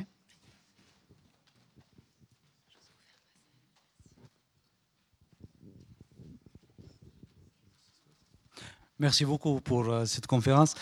Donc, je, ma question, euh, d'après votre, d'après le titre, le processus de paix est-il encore possible? Euh, Il faut jamais dire impossible au Proche-Orient. D'abord, tout peut arriver, une chose ou son contraire. Euh, la probabilité d'une relance du processus de paix dans la situation actuelle n'est pas très importante. Nous, avons, nous sommes en période électorale, toute la droite a comme euh, principe électoral, avec voter pour moi, il n'y aura pas d'État palestinien. C'est le Likoud, c'est... Euh, les sionistes religieux, c'est euh, un parti de centre droit à Carlone, je suis contre un État palestinien, et puis voilà. Donc, euh, relance d'un processus, euh, puis il faudrait que peut-être la communauté internationale s'y mette aussi. Jusqu'à présent, elle a tout laissé faire. Parce que, les, par exemple, le financement de l'autorité palestinienne est en partie réalisé par ben, l'Union européenne, les impôts, puis je crois que la Suisse aussi donne, de l'argent, vos impôts. C'est sur le terrain la situation la plus rêvée pour Netanyahou et la droite israélienne. Ce n'est pas l'armée israélienne qui assure l'ordre dans les grandes villes palestiniennes où habitent 60 euh, à 70% de la population palestinienne. Ça représente à peu près 20-25% du territoire. Euh, c'est la police palestinienne qui est là-bas. Ce n'est pas l'armée israélienne qui assure l'ordre. Euh, qui finance la vie quotidienne des Palestiniens Israël ne dépense pas un centime, mais tout ce qui rentre, tout ce qui sort de Cisjordanie est totalement contrôlé par Israël, qui, quand il faut, va pénétrer dans les, dans les villes autonomes pour arrêter les gens euh, qu'elle veut arrêter euh, pour des, causes de terrorisme ou autres.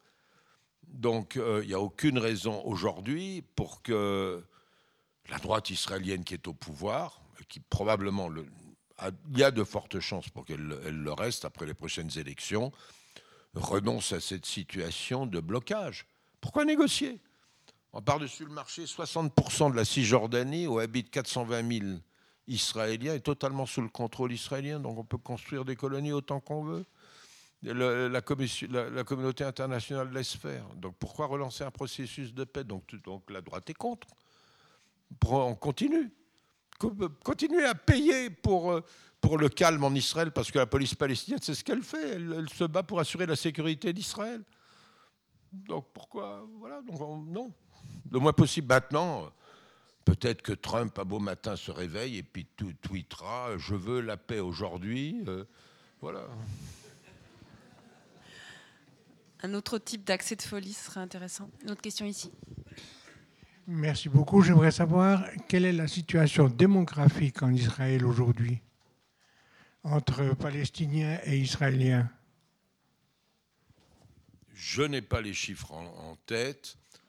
Euh, le débat démographique n'est considéré comme sérieux que par la gauche euh, et un peu la communauté internationale qui rappelle régulièrement aux Israéliens, vous aurez une majorité d'Arabes, et euh, un jour, la communauté internationale vous dira one man, one vote, un homme, un bulletin de vote, et les juifs seront minoritaires et ce sera la fin du sionisme.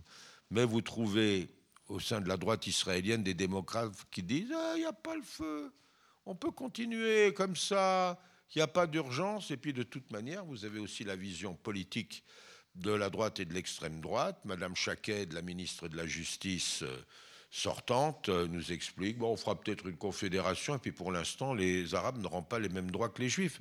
Et d'ailleurs, c'est la loi État-nation.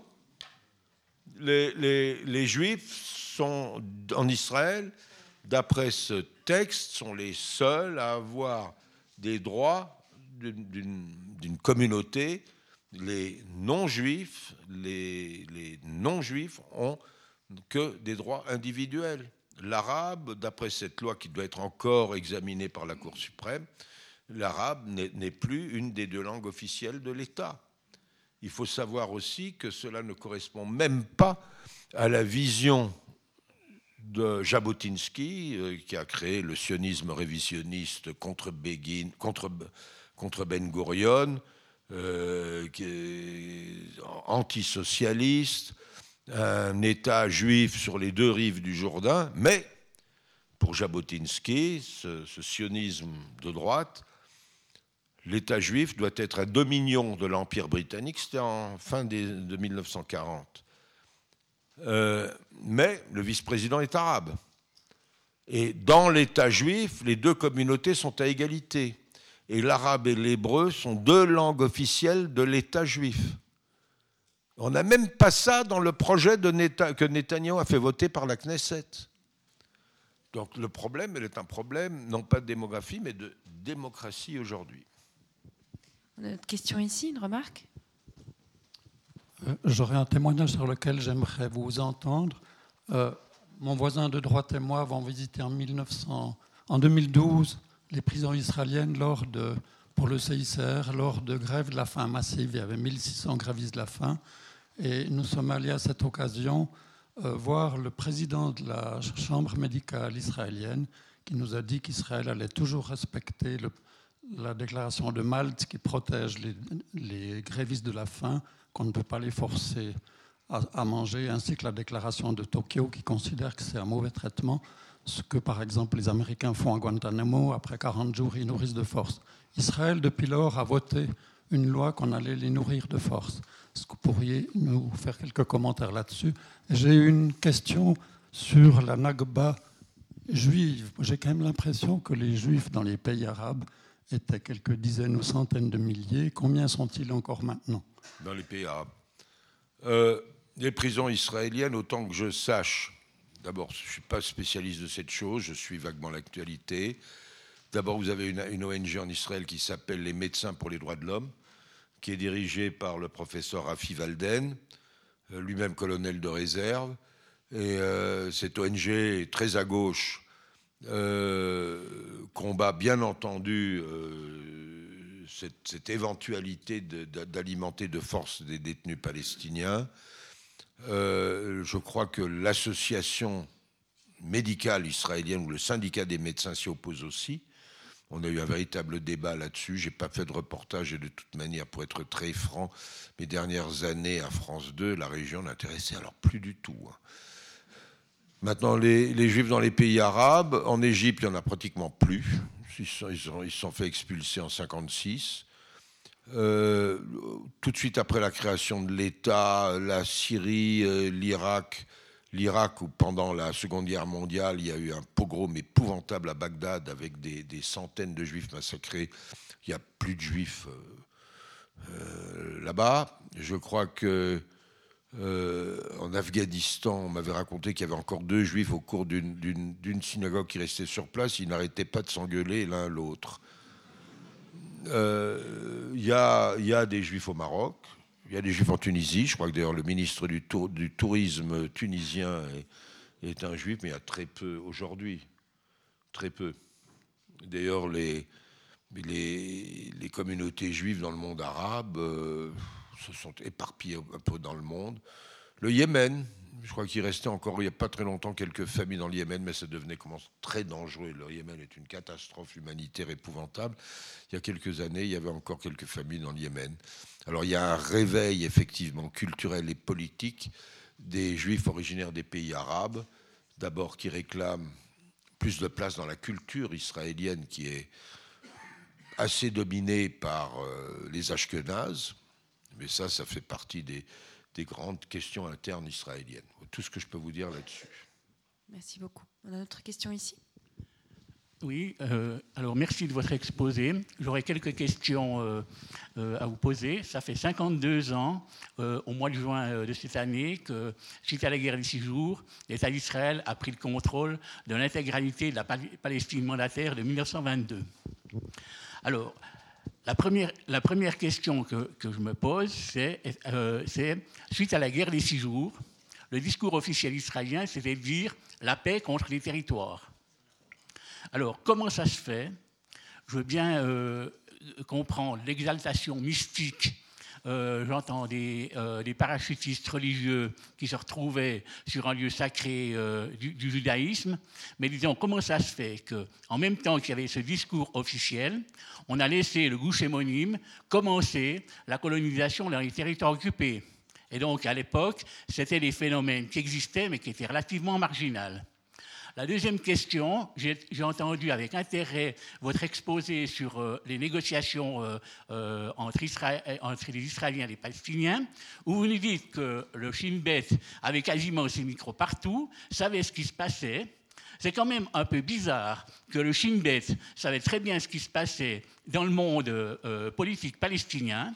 Et puis, par contre, visiblement, par rapport euh, à l'assassinat euh, euh, d'Ishak Rabin, dont vous avez parlé de, manière extensible, et puis expliquer en fait qu'il y avait des prémices, que le Shin Bet, qui est renommé pour être un service secret très efficace, puisqu'ils ont trouvé plusieurs dizaines d'années après les responsables de l'opération de Munich de Septembre Noir, que le Shin Bet n'ait pas été capable, effectivement, de détecter les préparatifs, j'entends, du terrorisme d'extrême droite juif. Et puis enfin, ce qu'il y a, c'est que ce qui pose un problème sur la solution du, conflit, c'est qu'à la fin des années 80, le Conseil national palestinien euh, a, émis l'idée, a reconnu le fait que pour, qu'il y ait une solution, euh, j'entends, à ce conflit, euh, le Conseil national palestinien a reconnu le fait que les Palestiniens n'exerceraient leur droit de détermination que sur les 22, quelque chose pour cent de l'ancienne Palestine mandataire donc acceptait le partage de, 1948, qu'à l'époque euh, les Palestiniens avaient considéré comme injuste, suite à, notamment au résultat de la, première guerre entre Israël et le monde arabe. Alors, dans ces conditions, je me demande avec inquiétude, surtout avec les gens qui sont au pouvoir en Israël, qui resteraient, Bien, comment il y, a, effectivement une solution, la fameuse solution à deux États dont on a tellement parlé pendant des années, si cette solution est possible. Et puis ensuite, ma, dernière question, c'est est-ce que, je m'excuse, mais disons, euh, euh, mais disons, je vais terminer ce que je veux dire, est-ce que dans le monde politique israélien, il y a aujourd'hui des gens qui sont prêts à prendre euh, les responsabilités et les risques pour une solution politique. Si oui, il faut me les indiquer. Et puis sinon, si ces gens n'existent pas, je dois dire que l'avenir pour moi est très inquiétant.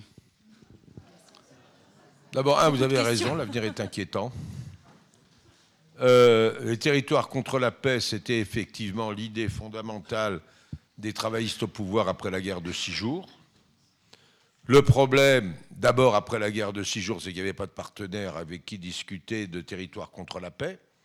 Il y avait le front du refus qui s'était installé, que vous en souvenez certainement, à Bagdad, avec Yasser Arafat, aux côtés de Saddam Hussein et les autres. Lorsque euh, je vous ai parlé de 76, les premiers contacts, quand même, euh, euh, cinq ans six ans après la guerre, de six jours, entre euh, Issam Sartawi et des personnalités israéliennes de gauche, sur le principe les territoires contre la paix, oui. Maintenant, à vous êtes, où en, 77, euh, Begin est arrivé au pouvoir, euh, le, Likoud n'a jamais été pour les territoires contre la paix. Begin, sous la pression du président américain Jimmy Carter, à Camp David, en 79, a accepté le principe d'autonomie des personnes dans, en Judée-Samarie, même pas en Cisjordanie. Donc là, on est déjà dans un autre milieu complètement. Maintenant, vous me parlez des personnalités israéliennes de la gauche. Vous savez quoi? Aujourd'hui, l'Institut pour la démocratie à Jérusalem, qui est un institut universitaire dirigé par quelques véritables personnalités des sociologues, euh, a publié un sondage qui vient, qui est aujourd'hui. 57% euh, du public pense que Netanyahou devrait démissionner s'il est, effectivement sous le coup d'un acte d'accusation. 33% du public juif veut un gouvernement de droite. 26% veut un gouvernement de centre droit. 21% veut un gouvernement uniquement centriste. 12% voudraient un gouvernement de centre-gauche ou de gauche. Cela veut dire, on fait le calcul, 35 plus 26, ça fait 63% ben, du public juif se définit à droite.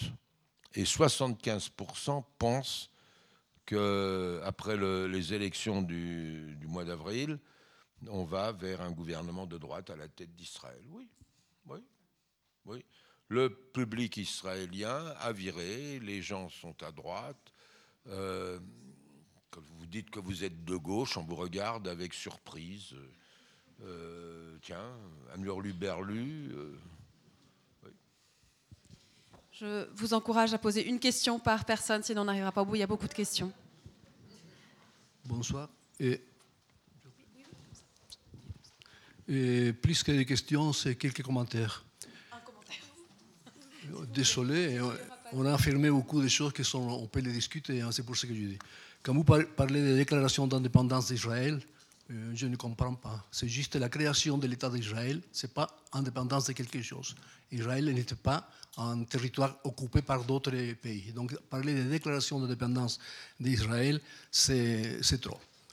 Quand vous parlez du droit au retour, au retour excusez-moi, je peux finir moi? Au retour, le au retour des Palestiniens, vous avez dit, sont, sont des foutaises. Moi, je trouve que là, ce n'est pas digne de vous de dire une chose comme ça. Et ça signifie que vous avez oublié la résolution 194 des Nations Unies, dans laquelle on déclare le droit inaliénable de retour des Palestiniens qui le désirent, en cas contraire, des indemnités. Résolution qui a été signée par Israël comme condition pour son entrée aux Nations Unies. Donc, euh, non. C'était une résolution de l'Assemblée générale et pas du Conseil de sécurité. Ce n'était pas une résolution contraignante. Deuxièmement, la situation entre, Excusez-moi, pour entre 48, entre la résolution entre 1948 et la suite a totalement changé. Deuxièmement, les Palestiniens, l'OLP, qui est le représentant de, du peuple palestinien, reconnu aussi par les Nations Unies, ne considère plus ce retour, en tout cas ça a été comme ça dans toutes les négociations et j'ai les déclarations d'Arafat, le retour des réfugiés aujourd'hui n'a jamais été discuté ou réclamé par les négociateurs palestiniens dans aucune rencontre secrète ou officielle. Non, ce n'est pas ce qu'ont dit les Palestiniens quand vous allez en Cisjordanie. J'étais il y a quelques mois en arrière, pendant quelques semaines en Cisjordanie, et pour eux, c'est un droit qu'on ne va pas renoncer le droit au retour. Excusez-moi, vous dites une chose, moi je dis une autre. Hein. Ce n'est pas, pas ça le problème. Hein. C'est juste pour savoir où on est. Et je trouve que malheureusement, quand vous parlez de foot, hein, ce n'est pas même une chose grave vis-à-vis des Palestiniens. Merci. Peut-être on n'est pas tout à fait, on n'est pas au même niveau entre une loi et puis euh, une opinion euh, de gens. On avait une question ici. Euh, je voudrais connaître votre avis sur l'attitude de Netanyahou qui se rapproche de M. Orban, alors qu'il y a quelques semaines, 3 ou 5 000 néo-nazis défilaient, manifestaient dans les rues euh, de Budapest. Euh, le Netanyahou, d'abord au pouvoir maintenant depuis 10 ans, euh, entre parenthèses, il a plus transformé la société israélienne que ne l'a fait euh, David Ben Gurion, un des fondateurs du pays. Il a transformé la société économiquement, socialement. Il était ministre des Finances en 2002-2003 et euh, l'économie israélienne, qui avait des éléments sociaux très importants, est devenue une économie très satchérienne. Netanyahou, aujourd'hui, euh, a une vision totalement illibérale, euh, très proche de celle de Orban, euh, du polonais ou autre. Pour ce qui est de l'antisémitisme en Hongrie, où notamment les attaques contre Soros, les attaques antisémites, Netanyahou a choisi tout simplement de les ignorer et l'accord qu'il a en quelque sorte avec avec Orban. Le polonais, en ce moment, il y a des problèmes, ça se passe moins bien. Mais il y a aussi le tchèque et le, slovaque. Euh, je ne parle pas de votre antisémitisme, vous ne parlez pas de ma colonisation. Et surtout, euh, les quatre de Visegrad euh, sont, sont, au Conseil européen, sont à l'Union européenne et font contrepoids à toute résolution que euh, l'Union européenne pourrait prendre euh, contre Israël. Lorsque Merkel et Macron, tant bien que mal, essayent de faire quelque chose pour aider Mahmoud Abbas, euh, lorsqu'il s'agit par exemple de renforcer la législation européenne sur les produits fabriqués dans les colonies en territoire occupé, aujourd'hui ça passe pas. Et pas seulement ça, il n'y a pas que les quatre d'Europe de, l'Est. Israël a totalement renforcé ses relations avec la Grèce, de Tsipras, euh, qui à un moment donné était totalement pro-palestinien. Abbas ne va plus à Athènes. Euh, il y a maintenant des accords euh, militaires entre la Grèce et Israël. il y a Chypre aussi. Donc, si vous comptez sur la, dans la, au sein de la communauté internationale sur l'Europe pour faire pression d'une manière ou d'une autre sur Israël, il n'y aura, il y aura pas. Ça va pas. Une question ici. Merci beaucoup. Écoutez, vous venez plus ou moins de répondre à ma question que je vais vous poser. Est-ce que c'est fondé les affirmations du professeur euh, Sternel qui dit que euh, actuellement en Israël euh, le racisme est proche du nazisme à, ses débuts Moi, je n'aime pas parler de. J'évite deux mots. Le mot nazisme d'abord parce que ma famille. Il n'y a pas de camp de concentration en Israël. Il y a des prisons, il y a de la détention, il y a des détentions de gosses, il y y a des tribunaux militaires qui sont parfois insupportables, totalement injustes. Euh, c'est pas nazi. Il n'y a pas nazi. Il y a une idéologie d'extrême droite. Il y a une idéologie qui se rapproche du racisme, absolument. Euh, là, on, on, commence à parler d'une forme d'apartheid autour de la loi État-nation. On n'est pas encore là.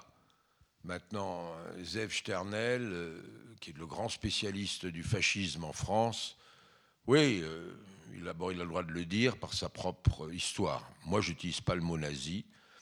Et euh, quand des Palestiniens en interview me disaient les Israéliens se comportent comme des nazis, j'arrêtais l'interview. On ne mélange pas les choses. Il n'y a pas de nazis en Israël.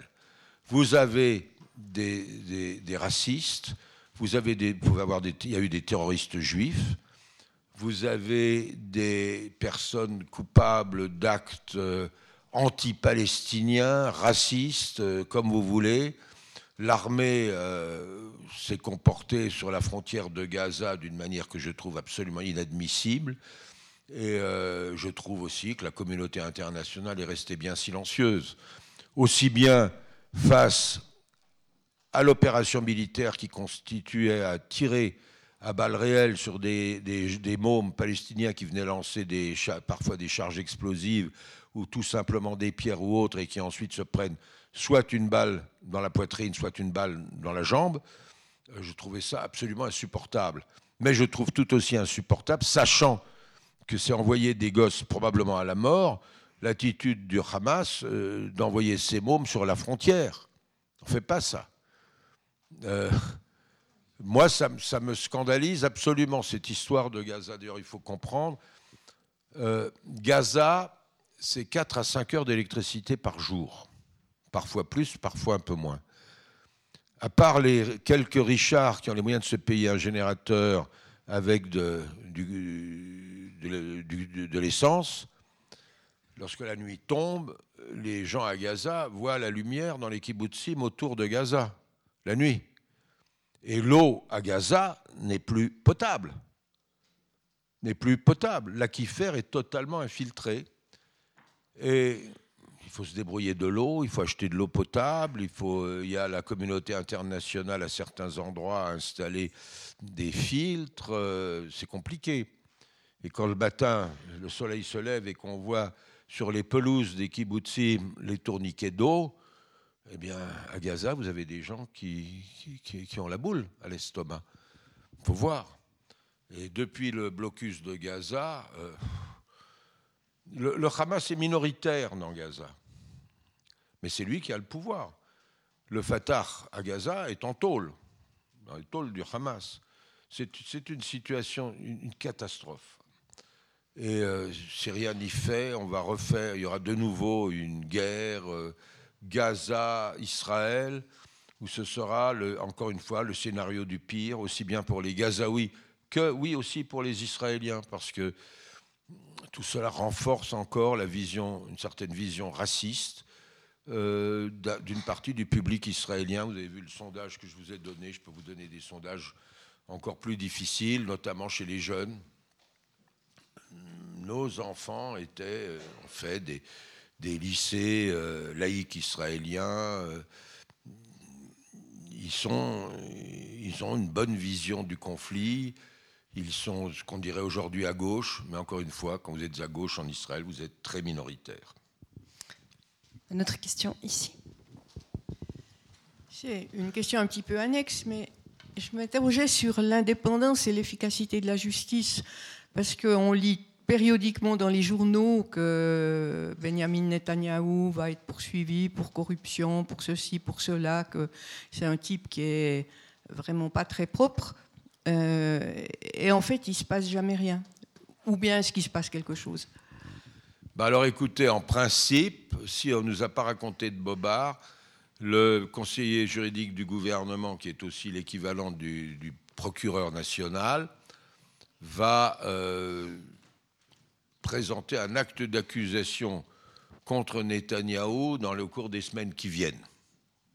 Ça, représente presque trois années d'enquête. Euh, normalement, pour ça, la justice est indépendante. Maintenant, le problème de la justice est ailleurs c'est le combat mené par euh, Madame Chaked, qui est ministre de la Justice, avec la bénédiction de Netanyahou. Chaked appartient euh, au parti nationaliste religieux de, Naftali Bennett, qui était lui ministre de l'Éducation.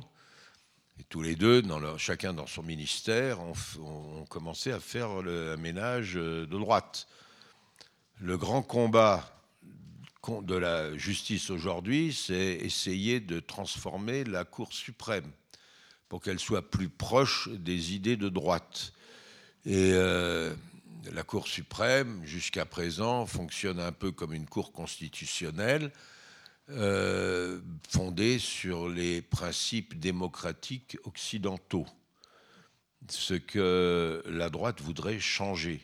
Il est question notamment de faire euh, confirmer un texte de loi qui autoriserait l'État à saisir des terres privées en Cisjordanie. Or, les terres privées pas en Cisjordanie, jusqu'à présent, à une ou deux exceptions près, la Cour suprême israélienne ne l'autorise pas, sur la base des conventions de Genève sur euh, les habitants d'un territoire occupé qu'Israël n'a pas reconnu, mais applique d'une certaine manière. Donc tout ça, c'est... J'ai écrit une analyse là-dessus dans un article du, débat. Euh, le combat pour une justice indépendante en Israël fait partie du combat pour la démocratie. Oui, euh, c'est un des, défis de l'élection qui arrive. Parce que Netanyahou, euh, c'est en ce moment même qu'on dépose les dernières listes électorales pour essayer de maintenir une majorité de droite. Il ramène, il a organisé une alliance des partis les plus religieux extrémistes les, les plus durs, notamment un parti issu du mouvement de Meir Kahana, le mouvement raciste du rabbin Kahana, euh, qui euh, est considéré aux États-Unis comme un mouvement terroriste. D'ailleurs, un des, un des responsables de ce parti en Israël est interdit de visa aux États-Unis pour terrorisme, pour considéré comme un terroriste juif. Et il va faire rentrer ce petit parti kahaniste euh, au gouvernement s'il gagne. Or, je vous rappelle qu'à l'époque où pour la première fois Meir Kahana a été élu à la Knesset, au Parlement, pour son premier discours, tous les députés ont quitté la plénière pour laisser Kahana parler tout seul. Lors de l'élection suivante, la Cour suprême lui a interdit de présenter sa candidature euh, justement en raison de son racisme. Parce qu'entre-temps, il y a eu une loi antiraciste en Israël, ça a mis quelque temps, mais elle a été votée. Mais là, on va avoir euh, ce parti, si Netanyahou gagne, ce ne sera pas très sympathique pour l'image de marque d'Israël. On a un peu dépassé là, mais je vous propose qu'on prenne encore deux questions, si ça va pour vous, Monsieur Anderlin. Une ici. Essayons d'être courts. À l'intérieur d'Israël, il, est certain qu'il existe pas mal de gens de grande intelligence, sensibilité, etc., comme en réalité dans n'importe quel pays de la planète. Comment voit-on chez ceux-là les plus nombreux possibles, j'espère. Et par-delà, en Israël, ce fait qui, semble être d'une ironie euh, glaciale, que ce pays se transforme en un ghetto? Écoutez, en ghetto, non. Euh, il n'y a pas aujourd'hui, face à Israël, de menace existentielle, militaire ou autre. Les relations diplomatiques, commerciales, touristiques d'Israël avec le reste du monde sont au beau fixe. Euh, un Israélien qui vient en Europe ou en Suisse, il montre son passeport israélien, il passe. Un Palestinien qui veut passer, il doit se bagarrer pour avoir un visa. Il passe pas tout de suite, hein, il passe pas. Moi, mon caméraman à Gaza, qui doit être soigné régulièrement à Paris, à l'hôpital Foch pour quelque chose de très rare, c'était chaque fois des mois avec le consulat. Et Charles Anderlin, on l'écoutait plus facilement que si c'était Abou Ahmed. Euh, ça a été à chaque fois difficile. Euh, avec euh, l'Orient, écoutez, c'est le ministre chinois qui demande au ministre israélien combien vous êtes d'Israéliens? On est à peu près aujourd'hui 7 millions et demi, 8 millions. Je ne vous ai pas demandé combien il y a d'Israéliens à Pékin. si vous voulez, si BDS veut boycotter vraiment Israël, eh ben, il ne monte plus sur Internet. Il n'achète plus d'ordinateurs. Les prochaines puces d'Intel, de la prochaine génération, Intel investit euh, un milliard d'euros pour une première usine euh, dans un trou perdu en Israël. Euh, les Israéliens voyagent dans le monde entier. On a, eu, écoutez, sur 8 millions d'Israéliens, il y a eu 4 millions d'Israéliens qui sont partis par les low cost. Vous avez des, une dizaine de compagnies low cost qui aujourd'hui passent par Israël. Le, soir, avant le 20h, sur une, grande chaîne de télé israélienne, ce que tout le monde regarde, c'est faire, où, partir en vacances, où c'est le moins cher. Alors là, on vous propose en Azerbaïdjan, Bakou, où vous avez des restaurants où on commence à accueillir les gens en hébreu. Azerbaïdjan un État musulman. Euh, Mary Regev, la ministre israélienne de la Culture, qui est l'ICO d'extrême droite, elle a été reçue dans le golfe Persique, à Oman, à Abu Dhabi. Netanyahou visite. Euh, la, la, grande conférence à Varsovie, là, contre l'Iran. Le ministre saoudien des Affaires étrangères était assis aux côtés de Netanyahou. Israël n'est pas du tout enfermé dans un ghetto. C'est ça qu'il faut comprendre. Mais le jour où la situation sera telle que pour aller voyager en Israël, un Israélien devra demander un visa pour aller en Europe, par exemple, oula, alors là, on commencera à discuter. Mais aujourd'hui, ce n'est pas du tout le cas. BDS nous fait euh, toute une histoire, faut boycotter euh, tel chanteur israélien. Eh ben Netanyahu dit, voyez, ce n'est pas contre la colonisation que, BDS manifeste, c'est contre même cette Israélienne de gauche qui, chante.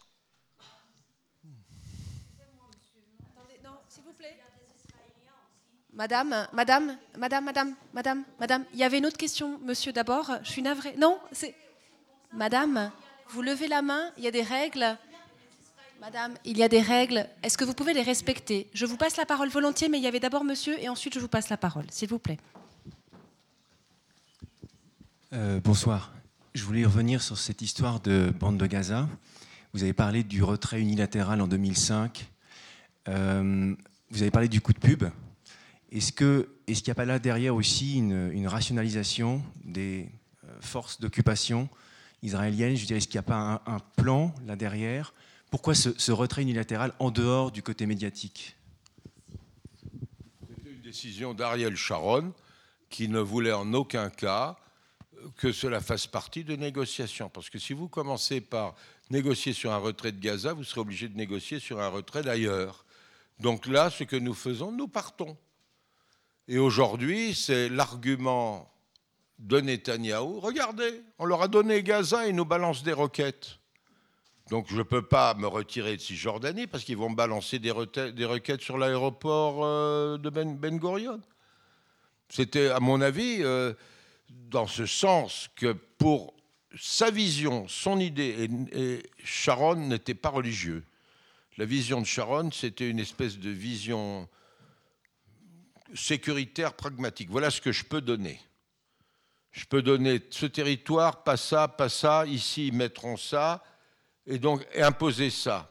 Et euh, Sharon a été haï par les colons. Il y a eu des grandes manifs contre Sharon, qui était à l'origine le père de la colonisation. Tout à coup, c'est lui qui évacue. Simplement, il faut aussi comprendre l'évacuation de Gaza pour évacuer 7000 Israéliens de Gaza avec les forces déployées autour, les forces euh, déployées dans les colonies. On était à 60 000 militaires et policiers. Vous avez 420 000 colons aujourd'hui en Cisjordanie. Si vous voulez faire évacuer 10% euh, d'entre eux, euh, vous n'avez pas les forces pour le faire. Euh, S'ils résistent, ou alors ils partent tout seuls, ce qui est difficilement prévisible. encore une fois, cette évacuation unilatérale de Gaza était un coup, un coup de génie de, de Sharon, qui du coup s'est débarrassé tout à coup, Sharon, le père de la colonisation pour la communauté internationale, était celui qui virait des colonies. Est Il est devenu tout, tout il était populaire à Washington, à Paris, euh, partout. Quand il a fait, son AVC, quand il était hospitalisé à l'Adassa, le monde entier a installé des caméras devant l'hôpital Adassa. Le Sharon, l'homme de paix, est malade. C'était pas du tout homme de paix. Il suivait sa politique, qui était effectivement je me débarrasse de Gaza pour garder le plus de reste et imposer ma vision sur le terrain. Madame souhaitait réagir Micro avec. C'est juste une petite question sur les BDS. En fait, en 2005, il y avait ONG palestinien et israélien lancé cette compagnie. C'est une façon de faire impression sur la politique du gouvernement israélien et pas sur les Israéliens. Qu'il soit clair ça. C'est pas interdit aux Israéliens ou je sais pas les, choses, parce qu'il y a des Israéliens, même dernière fois, elle était à Berlin, qu'elle a refusé de, parler au Hébreu parce qu'il il réagit contre ces politiques qui ramènent euh, dans le mur qu'ils ont construit. C'est ça. Après 70 ans, qu'est-ce qu'il y a encore de Palestine? Qu'est-ce qu'il y a encore des manières de lutter? Ça fait une année, les Gazaouis, ils font marche de retour civile. Et malgré ça, il n'y a pas d'armes, il n'y a rien. Malgré ça, tous les vendredis, il y a des morts. Qu'est-ce qui reste pour nous Qu'est-ce qui reste pour nous pour défendre notre droit? Pourquoi, quand on dit les Palestiniens ils ont droit à ça, à ça, c'est une menace à l'État Israël? Ben Écoutez, faire pression, là où vous pouvez faire pression. Mais euh, cinq, six dernières années, de chef de bureau et de correspondant de France 2 à Jérusalem, j'ai fait une 140, 150 propositions de reportage pour France 2, surtout. Là-dessus, la plupart sur le, conflit israélo-palestinien, les saisies de terre, telle histoire de Palestinien qui ne peut plus aller cultiver son champ. Aucune n'a été acceptée. Ça n'intéresse plus les médias. Je suis d'accord avec vous, c'est un crève-cœur. Non, je suis d'accord, oui, oui, je sais, je sais. Écoutez, France 2, envoyé spécial l'année dernière, a fait un reportage à Gaza, ça s'appelait Les estropiés de Gaza. Juste l'annonce du reportage, l'ambassadeur d'Israël à Paris a tout de suite fait écrit à la présidente de France Télévisions, il ne faut pas passer ce reportage, c'est antisémite. Euh, France 2 a passé le reportage. Il y, a, il y, a, des scènes épouvantables dedans. Il est totalement équilibré. Il a été allé interviewer le sniper israélien qui tire sur les mômes euh, sans état d'âme. Oui, le reportage est passé. Mais il y a eu un tel scandale derrière que dans la rédaction, avant de réfléchir, on fait un reportage. Oh non, on va encore avoir des emmerdements. Il y a une pression sur les rédactions. Aussi longtemps, si on ne parle pas du tout du problème palestinien, et c'est le cas maintenant, parce qu'en plus, avec les, histoires d'antisémites, euh, le, le Finkelkraut va à Tel Aviv. D'abord, euh, pour que quelqu'un dise à un juif d'aller à Tel Aviv, à mon avis, c'est du sionisme. Euh, maintenant, on a eu la, la, manif contre l'antisémitisme. Macron est allé au CRIF promettre je vais faire une loi contre l'antisionisme. euh, ça yoyote. On ne parle, pas on parle plus du problème palestinien. Alors, euh, mon avis personnel, mon avis personnel, il faut dissoudre l'autorité palestinienne. Il faut rétablir l'occupation. D'abord parce que c'est plus logique, c'est le terrain. Euh, l'autorité palestinienne, Abbas, euh, a raté. raté. La politique palestinienne est, ratée. La politique du Hamas aussi, il faut être sérieux. Euh, l'objectif du Hamas, ça était toujours et c'est toujours la destruction d'Israël dans une, deux, trois, quatre générations. Le Hamas n'est pas un mouvement de résistance comme les autres. Le mouvement de résistance, c'était l'OLP, le Fatah, qui a combattu pour un État palestinien sur les 22% de la Palestine. Je suis d'accord avec vous. Mais euh, c'est raté. Ils ont raté les négociations. Ils n'ont pas écouté les patients de l'intérieur. Je ne vais pas vous refaire ma conférence de tout à l'heure. Je crois que Marie-Thérèse craquera. Euh, euh, oui, l'affaire palestinienne a disparu, a disparu des médias, a disparu de la politique. Alors on peut râler sur tel discours, tel autre. le, le, Messie ne viendra pas de là-bas. Et euh, ce n'est pas la nouvelle direction palestinienne qui changera quelque chose. Euh, je les connais, tous des copains depuis 30 ans, 40 ans. y aller, bon, ok. Moi, quand des jeunes, quand des correspondants arrivent pour, suivre le, conflit. Je leur dis, même les Palestiniens, on sait, ils sont occupés, les malheureux, vous ne changerez rien. Allez voir le discours de la droite. Allez voir ce que la droite israélienne veut faire. Si les gens vous disent c'est la terre d'Israël, il faut virer les Palestiniens, dites-le dans vos papiers, dites-le dans vos reportages. Montrez-nous quelle est la politique de Netanyahu. tout le monde a peur de le faire. Mon dernier film sur le développement du, euh, messianisme juif, je l'ai terminé en janvier 2014. Il est validé euh, techniquement, approuvé par euh, éditorialement, et puis la direction voit ça. Oh là là, il y a les rabbins qui disent c'est notre terre, il y a le, type qui voulait faire sauter les mosquées en 1980 qui dit qu'il veut recommencer. Euh, oh là là, le film d'Anderlin, on va avoir des emmerdements. Ils me l'ont passé. Donc je l'ai terminé janvier 2014. Euh, Ils l'ont passé le 31 mars 2015 à 23h30. On l'a laissé sur YouTube. Allez le voir sur YouTube. Merci beaucoup. On a largement dépassé. Merci beaucoup, Charles Anderlin.